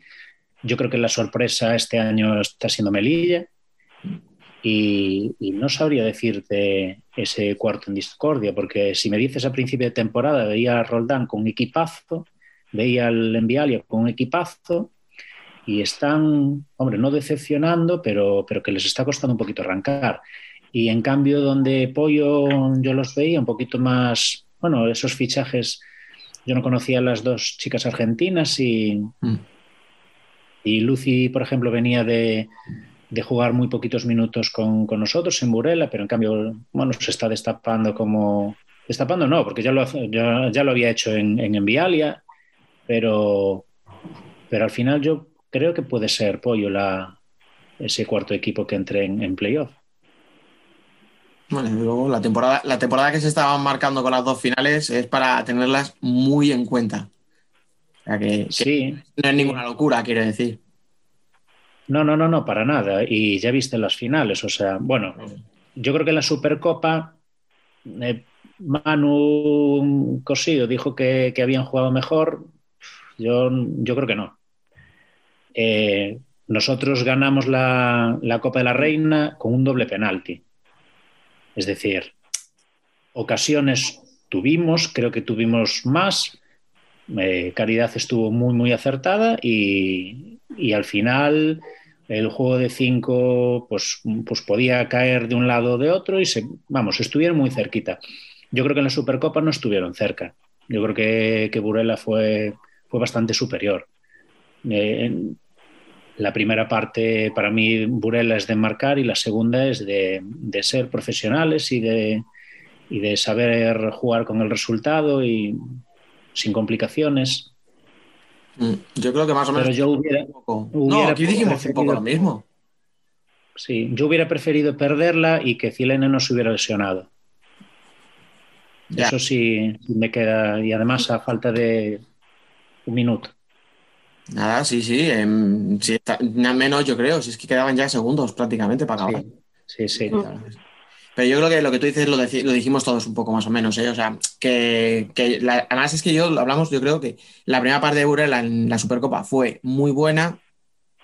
Empieza bien Pollo, pero a los 3-4 minutos ya empezáis otra vez a controlar el partido. Y la segunda, yo aquí lo decíamos que era como ir a la, a la oficina, o sea, en el sentido más burócrata de, bueno, pues gano 2-0, lo que tengo que hacer, voy a ser profesional y voy a mantener mi- mis dos goles de ventaja. No, claro, date cuenta que, el nuestro es un equipo que mires el DNI y, como no, como dice, como dice Julio, mires el DNI, sí, son, son chicas veteranas, pero la veteranía lo, lo lo demuestran en esa segunda parte que hacen, no, no, no por los años, sino por esa, por esa experiencia. Y eh, en Burela tenemos claro que los años ahí no, no se miden en, en, en el DNI, se miden aquí, en, en el, en cómo, cómo sientes el- la pasión por el fútbol sala y, y allí yo no veo a ninguna que, que venga a pasar el rato, ni, ni siquiera un entrenamiento. Allí los entrenamientos eh, es que son, vamos, son, son muy buenos, son muy buenos. Es que claro, es que estoy con las, con las mejores, es verdad, es verdad. Y luego hubo un- una diferencia muy grande. Eh, en, la, par- en el- la Supercopa jugó Peque. Y, y- y ya está. y ya está. Con haber dicho, y en la Supercopa jugó Peque, el resto del mundo ya sabemos lo que quieres decir. no, no, es que no, no, es, no es lo que juega, es lo que hace jugar, es lo que transmite. Sí, sí. Es escucharla dos minutos en el vestuario, es que es, es, eh, Peque juega otra cosa. Como sabemos que tendrás que, que hacer cosas, eh, vamos a dejarlo aquí ya hoy. Eh, muchas gracias por acompañarnos en, en un domingo a la tarde. Que, supongo que. a un rato tranquilo que tenía. No, muchas gracias a vosotros porque sabía que, que soléis grabar el lunes. Alba me dijo que, bueno, yo los lunes no podía y, y hacéis el esfuerzo de, de juntaros eso el domingo, que también es para descansar y, y juntaros para poder grabar conmigo. Acabo de pasar un rato súper agradable, o sea, llamarme cuando queráis porque me lo he pasado un montón de bien. Cuidado con eso, que aquí he querido coger la palabra, ¿eh? Tenemos peligro, ¿eh? Yo, Fran, yo por los porteros puedes venir cuando quieras. Yo organizo siempre el debate, si hace falta. No hay problema, cuando, cuando vosotras queráis, yo tenéis mi número. Si me vais a hacer lobby aquí entre los dos, yo creo que no, ¿eh? Bueno, y, y muchas gracias también a ti, Alba, por pasarte este ratito con nosotros. Un placer, qué mejor que hacer un domingo a la tarde. Nada, pues esto. Y tú, Dani, pues vete a hacer cosas ya, tío, que llevas aquí todo el día. Estoy así, venga, va- vais a libraros de mí ya de aquí al final del programa.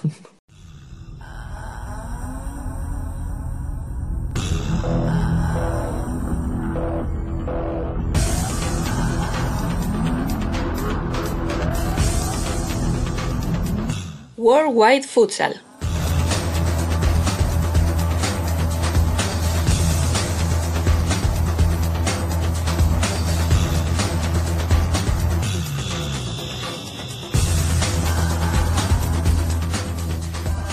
Turno ya para nuestro italiano favorito, Emen Riso, que viene a desgranarnos el sorteo de la Champions y la previa de la doble jornada de clasificación para la Euro de 2022. Y para ello, como ya adelantaba al final del programa anterior, vuelve a contar con la colaboración del experto Ricard Ferrer. Chicos, el micro es todo vuestro. Muy buenas a todos, muy buenas Rubén. Sí, como dije la semana pasada, eh, ya lo anticipábamos con, con Ricard. eh, hay otra, empieza otra semana muy, muy importante para el futsal internacional porque empieza la fase, la fase de grupos de clasificación a la Eurocopa de Países Bajos de 2022. Eh, empieza esta nueva fase con este nuevo formato de partido, partidos de ida y vuelta, así que muy, muy interesante y hay que comentar un poquito esto. Y también muy rápidamente el, eh, el sorteo de los octavos de final de, de Champions League que tuvo lugar el, el jueves pasado y dar un poquito nuestras primeras impresiones con eh, Ricard Ferrer, que todavía no he, no he saludado. Hola Ricard. Hola Emen, hola Rubén. Y nada, sí, como, como decíamos, eh, claramente, lo, muy rápidamente sobre los octavos de final de Champions, son partidos que se disputarán en tres semanas, así que tendremos tiempo para analizarlos muy a fondo, mucho, con mucho más detalle, pero como hubo sorteo, vamos a decir un poquito los, los emparejamientos y nuestras primeras impresiones. El sorteo dijo eh, Acto B contra Dobovec, eh, Movistar Inter Kherson, Barça Access Futsal, Kairat eh, United Galati, Gazprom Ugra contra Vitis, Sporting Lisboa contra Crudim, Benfica Beretio Falu y Olmissum Partido Comunista. Son todos, ahora sí, en esta fase son todos eh, partidos muy muy interesantes. Quizá el que lo tiene más fácil es Gazprom Ugra contra Vitis. Y bueno, a Barcelona le cayó el rival más, eh, quizá más temido.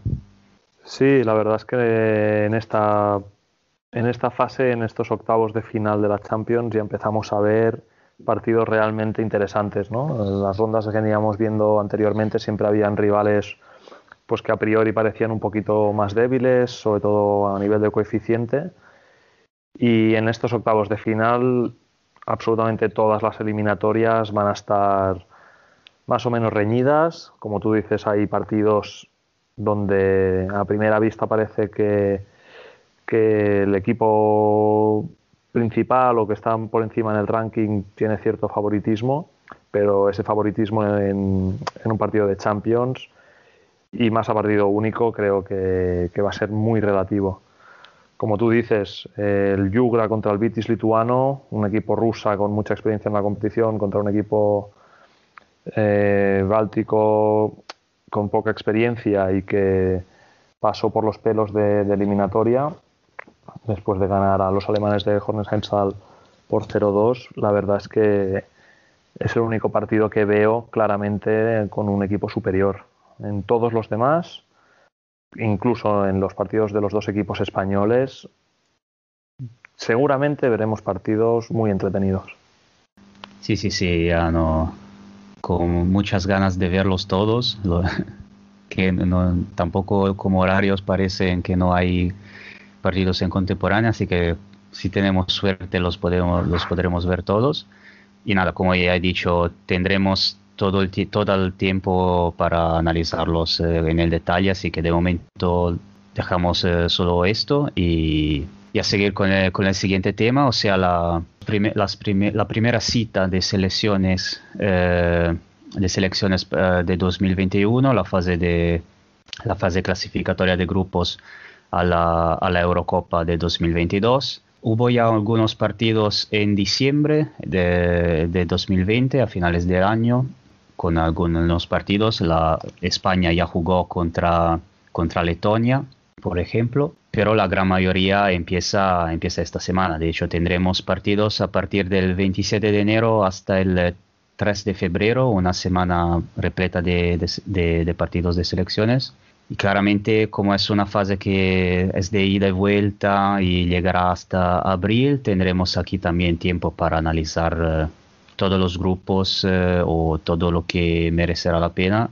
De momento diría muy en breve, simplemente un poquito los rivales de España. Por ejemplo, España eh, enfrentará, enfrentará a Suiza y Eslovenia en, esta, en este parón de selecciones tras eh, enfrentar a, Le- a Letonia y ganando 7-0.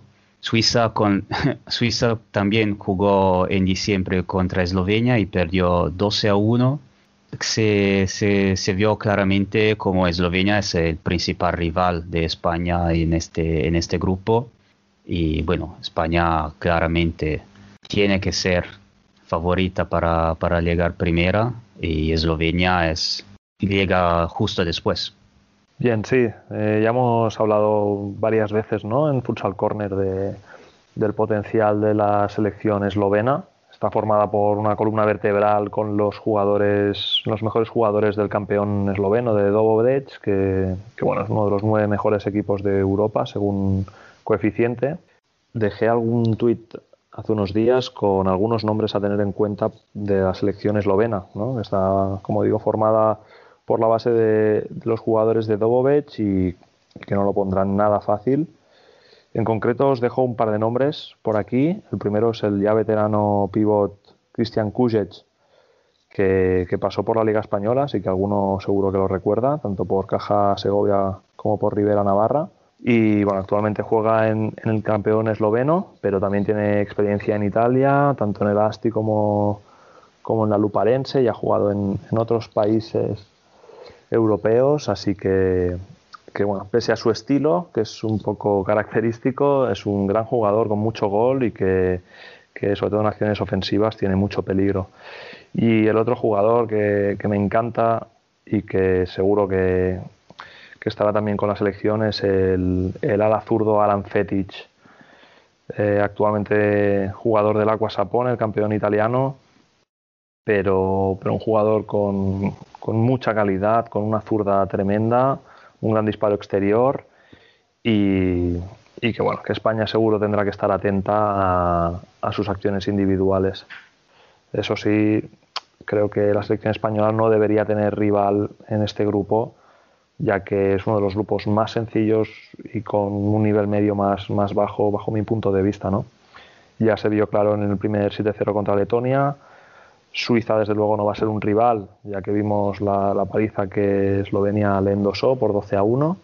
Y como bien dices, pues el único eslabón que tiene que superar con algo de dificultad va a ser los eslovenos, que bueno, simplemente tendrán que estar atentos a, a jugadores pues, que ya tienen experiencia en competiciones internacionales y con la selección, que además saben lo que es ganar títulos y lo que es disputar fases finales.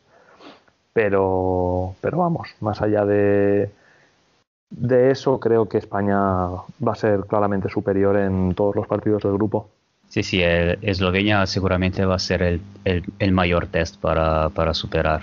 Eh, otro grupo que ya empezó eh, con sus partidos, que, era, que es uno de los grupos que quería poner, eh, destacar hoy, es el grupo de, de Rusia, que para mí es, eh, no, digo de largo, pero eh, creo que es el más interesante para el, para el aficionado neutral con eh, Rusia, Georgia, Francia y Armenia. Y Fra- Francia y Georgia que se enfrentaron en, en diciembre con un espectacular 4-4.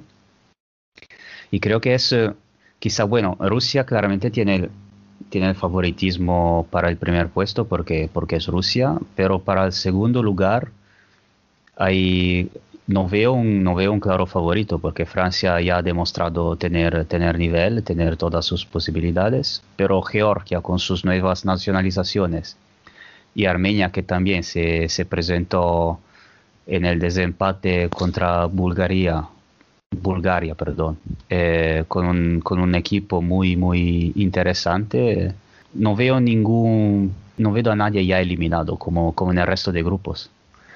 Y de hecho, incluso déjame que dude de la selección rusa, porque mm, en una trayectoria bastante irregular, mm, Rusia, siempre da una de cal y una de arena, ¿no? Y más en estas fases previas a las fases finales, son un equipo bastante, bastante irregular y sobre todo cuando juegan contra rivales eh, que a priori parecen inferiores a ellos, ¿no?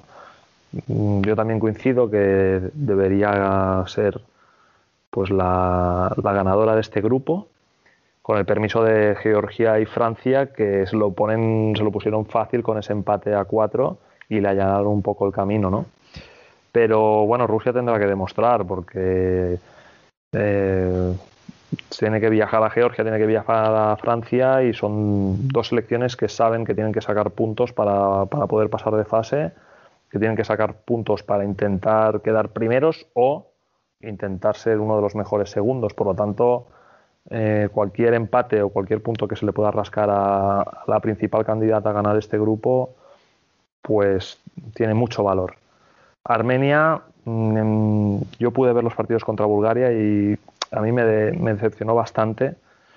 La verdad es que creo que no será rival para ninguna de las otras tres selecciones y en cambio Georgia, si se les da tiempo a los nuevos, a los nuevos fichajes, ¿no? a los nuevos jugadores nacionalizados para adaptarse y encajar en el, en el sistema y se unen a jugadores tan interesantes como Roniño, pues ojo, porque puede ser la selección que le robe el primer puesto y por tanto la clasificación directa a Rusia. Sí, sí, sí, no, seguramente tiene muchas incógnitas este grupo, al, contrario eh, de, la mayoría de, los otros, que donde tienes dos selecciones claramente favoritas para los primeros dos plazas y dos que ya no tienen muchas posibilidades. Aquí es el donde más eh, los pronósticos son más, eh, son más difíciles.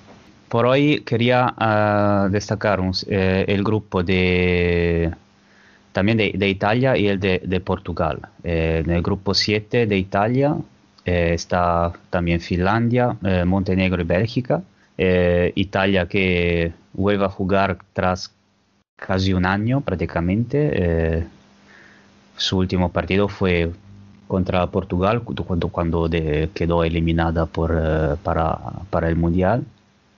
Y, y justo vuelve a encontrar Finlandia que que tenía en el mismo grupo en, el- en la, en la fase clasificatoria al Mundial, donde empataron 2-2. Y nada, tiene posibilidades de revancha, son los primeros partidos de- del, nuevo, del nuevo seleccionador, Massimiliano Bellarte. Y bueno, yo creo, tampoco es difícil eh, eh, hacer pronósticos aquí para mí, porque también es una, es una Italia totalmente, no digo totalmente nueva, pero con un seleccionador nuevo que no juega desde hace un año, que llega de una gran decepción como la eliminación del Mundial y enfrenta a, un riva- a, a uno en esta semana va a enfrentar, en este parón va a enfrentar uno que fue, digamos, la causa de, de esa, de esa eliminación. Así que va a ser muy interesante este enfrentamiento contra Finlandia, que llega con, con unas bajas bastante importantes, con eh, jugadores importantes, pero seguramente ya se ha demostrado que puede ser muy, muy peligrosa. Y antes de, antes, de, antes de Finlandia se enfrentará a Montenegro, que ya más o menos hemos pudimos eh, conocer y viendo también al Titograd en, en UEFA Champions League, eh, con, eh, porque tiene la mayoría de jugadores de, de este equipo. Y bueno, seguramente de este grupo es eh, quizá es el, el equipo un poquito más, eh, más débil. Y Bélgica, que sinceramente no conozco muy bien. Y, acaba de llegar la noticia que, que en Bélgica suspendieron otra vez la liga. Así que habrá, habrá muchos jugadores libres de Bélgica, pero yo sinceramente no, no conozco mucho a, a- Bélgica, así que no sé, no sé muy bien su nivel, pero creo que no, no, no sé, a no sé cuánto podrá disputarse la segunda plaza. Pues sí, Emen, coincido plenamente contigo. Montenegro parece ser claramente la cenicienta de este grupo, pese a que es una selección pues muy técnica y con mucho carácter. En principio, las otras tres selecciones tienen un nivel superior. Y también coincido contigo en que la selección italiana tendrá a dos huesos muy duros de roer, principalmente la selección escandinava, Finlandia, que ya ha demostrado y ha constatado que es una selección a quien se le dan bien las grandes selecciones del fútbol sala, ¿no? Eh, tuvo un, su casi clasificación contra Serbia, que acabó perdiendo solo por un gol, pero empató contra Portugal, empató contra Italia, también le ha puesto las cosas muy difíciles últimamente a la selección española y por supuesto eso son palabras mayores. En cuanto a Italia, eh, pues siempre es una incógnita, ¿no? Algo similar como qué pasa con Rusia. Como tú dices, seleccionador nuevo, selección relativamente joven, con, con bastantes cambios, todavía no sabemos qué convocatoria va a llevar, pero a mí me, me agrada bastante los nombres que los nuevos nombres que están saliendo en la selección italiana, que se aleja ya de, de las nacionalizaciones y empieza a apostar por el talento nacional. Así que yo sinceramente apostaría por porque esta Italia sí que va a poder optar a la primera posición y si me apuras va a estar entre la primera y la segunda posición. En cuanto a la selección Bélgica, bajo mi punto de vista, creo que está un punto por debajo tanto de la selección de Finlandia como de la italiana. Mm, Viene de ganar solo por un gol a cero a la selección holandesa, que claramente es, es inferior a todos estos equipos que estamos nombrando. Y sus resultados últimamente son bastante justos. Además, como tú dices, la, la liga belga se para, ya está parada desde hace unas semanas, así que mm, a nivel de ritmo de competición, la mayoría de esos jugadores no sé cómo llegarán. Así que nada, toca esperar a ver cómo se desarrolla este grupo, pero, pero coincido con que Italia y Finlandia en principio se quedarán con las dos primeras plazas. Sí, sí, no, también yo creo que no, va, no van a dar muchos problemas. Espero. Yo siempre hablo desde mi punto de vista. Espero que no nos den muchos problemas. Eh, quería hablar un poquito también del grupo de, de los vigentes campeones, el de Portugal. Eh, no tengo muy claro si va, si va a disputarse uno de los partidos porque leía que había problemas siempre ligados a- al COVID co- para Noruega. Pero bueno, tenemos eh, Portu- Portugal en el mismo grupo de República Checa, Polonia y, como decía, Noruega. Y Portugal que va a disputar los dos partidos de este parón contra, contra Polonia. eh, son los únicos que van a, creo que van a disputar los dos partidos con el mismo rival. Y como decía, República Checa tendría que jugar contra Noruega, pero he leído informaciones un poco contradictorias sobre si van a disputar o no el partido y no, no lo tengo muy claro, porque Noruega tiene problemas con el COVID y puede que no pueda jugar partidos como anfitrión y va a jugar eh, siempre como visitante. Eso leía en zona técnica de en la web de Portugal, pero también me decían desde República Checa que, se va, que no, tampoco se van a jugar, así que no sé muy bien cómo, qué va a pasar. Noruega de todas formas es la cenicienta del grupo, Portugal claro favorito, República Checa también eh, favorita para la segunda plaza y Polonia que no sé quizá hace hace un año o un año y medio le daba un poquito más de posibilidades pero últimamente no, no convencía mucho ¿no? Sí, es cierto. Es cierto que Noruega es claramente inferior a, los tres otros rivales del grupo y Portugal es la clara favorita. De hecho, Portugal diría que es una de las favoritas a llevarse no solo la clasificación, sino la- el futuro título de la Eurocopa con el permiso de España, ¿no? En cuanto a las otras, bueno, Portugal ya conocemos de sobra, no solo porque es nuestra vecina, sino por la cantidad de amistosos y por la cercanía de su liga, ¿no? Es una, un equipo que, que aúna tanto veteranos como, como no tan veteranos y que además mm, la mayoría de esos jugadores han jugado ya muchas veces juntos en la selección y en Sporting o en Benfica. Y sí, sí, coincido también en- con que es claramente la favorita para, para ganar este grupo y además sin demasiados problemas. En cuanto a las otras dos selecciones, estoy también de acuerdo contigo.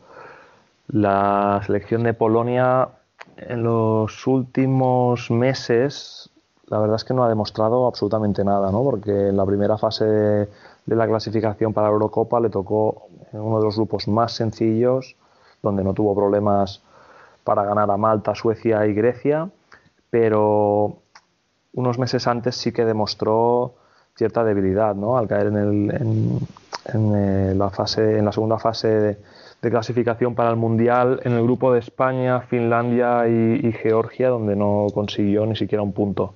Compitió en todos los partidos, eso sí, y bueno, esa espina que le queda clavada, veremos si, si es suficiente como para mostrarse por lo menos igual o superior a República Checa y poder competir contra Portugal y por lo tanto aspirar al, al segundo puesto.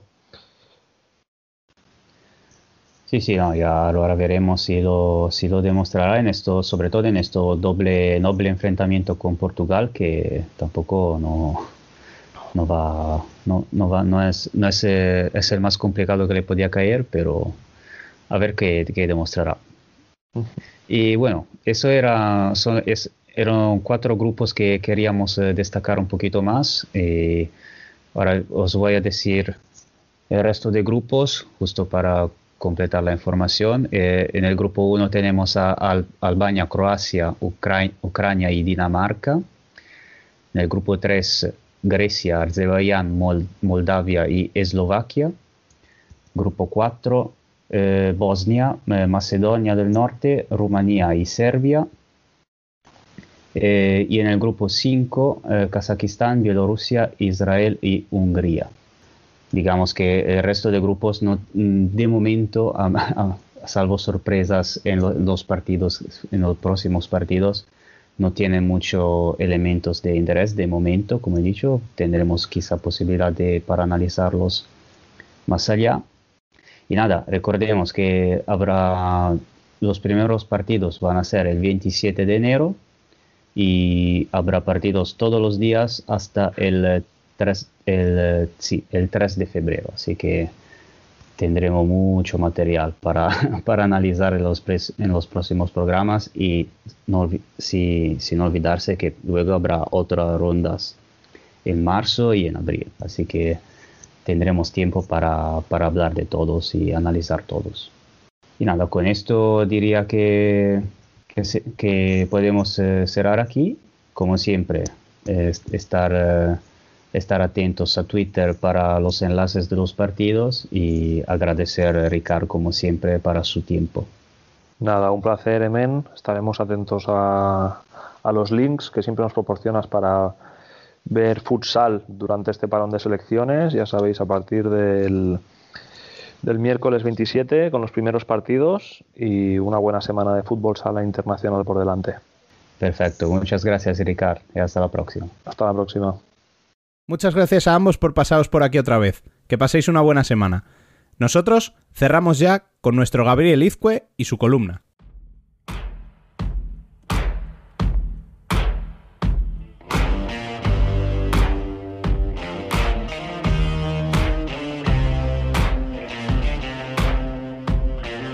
La columna.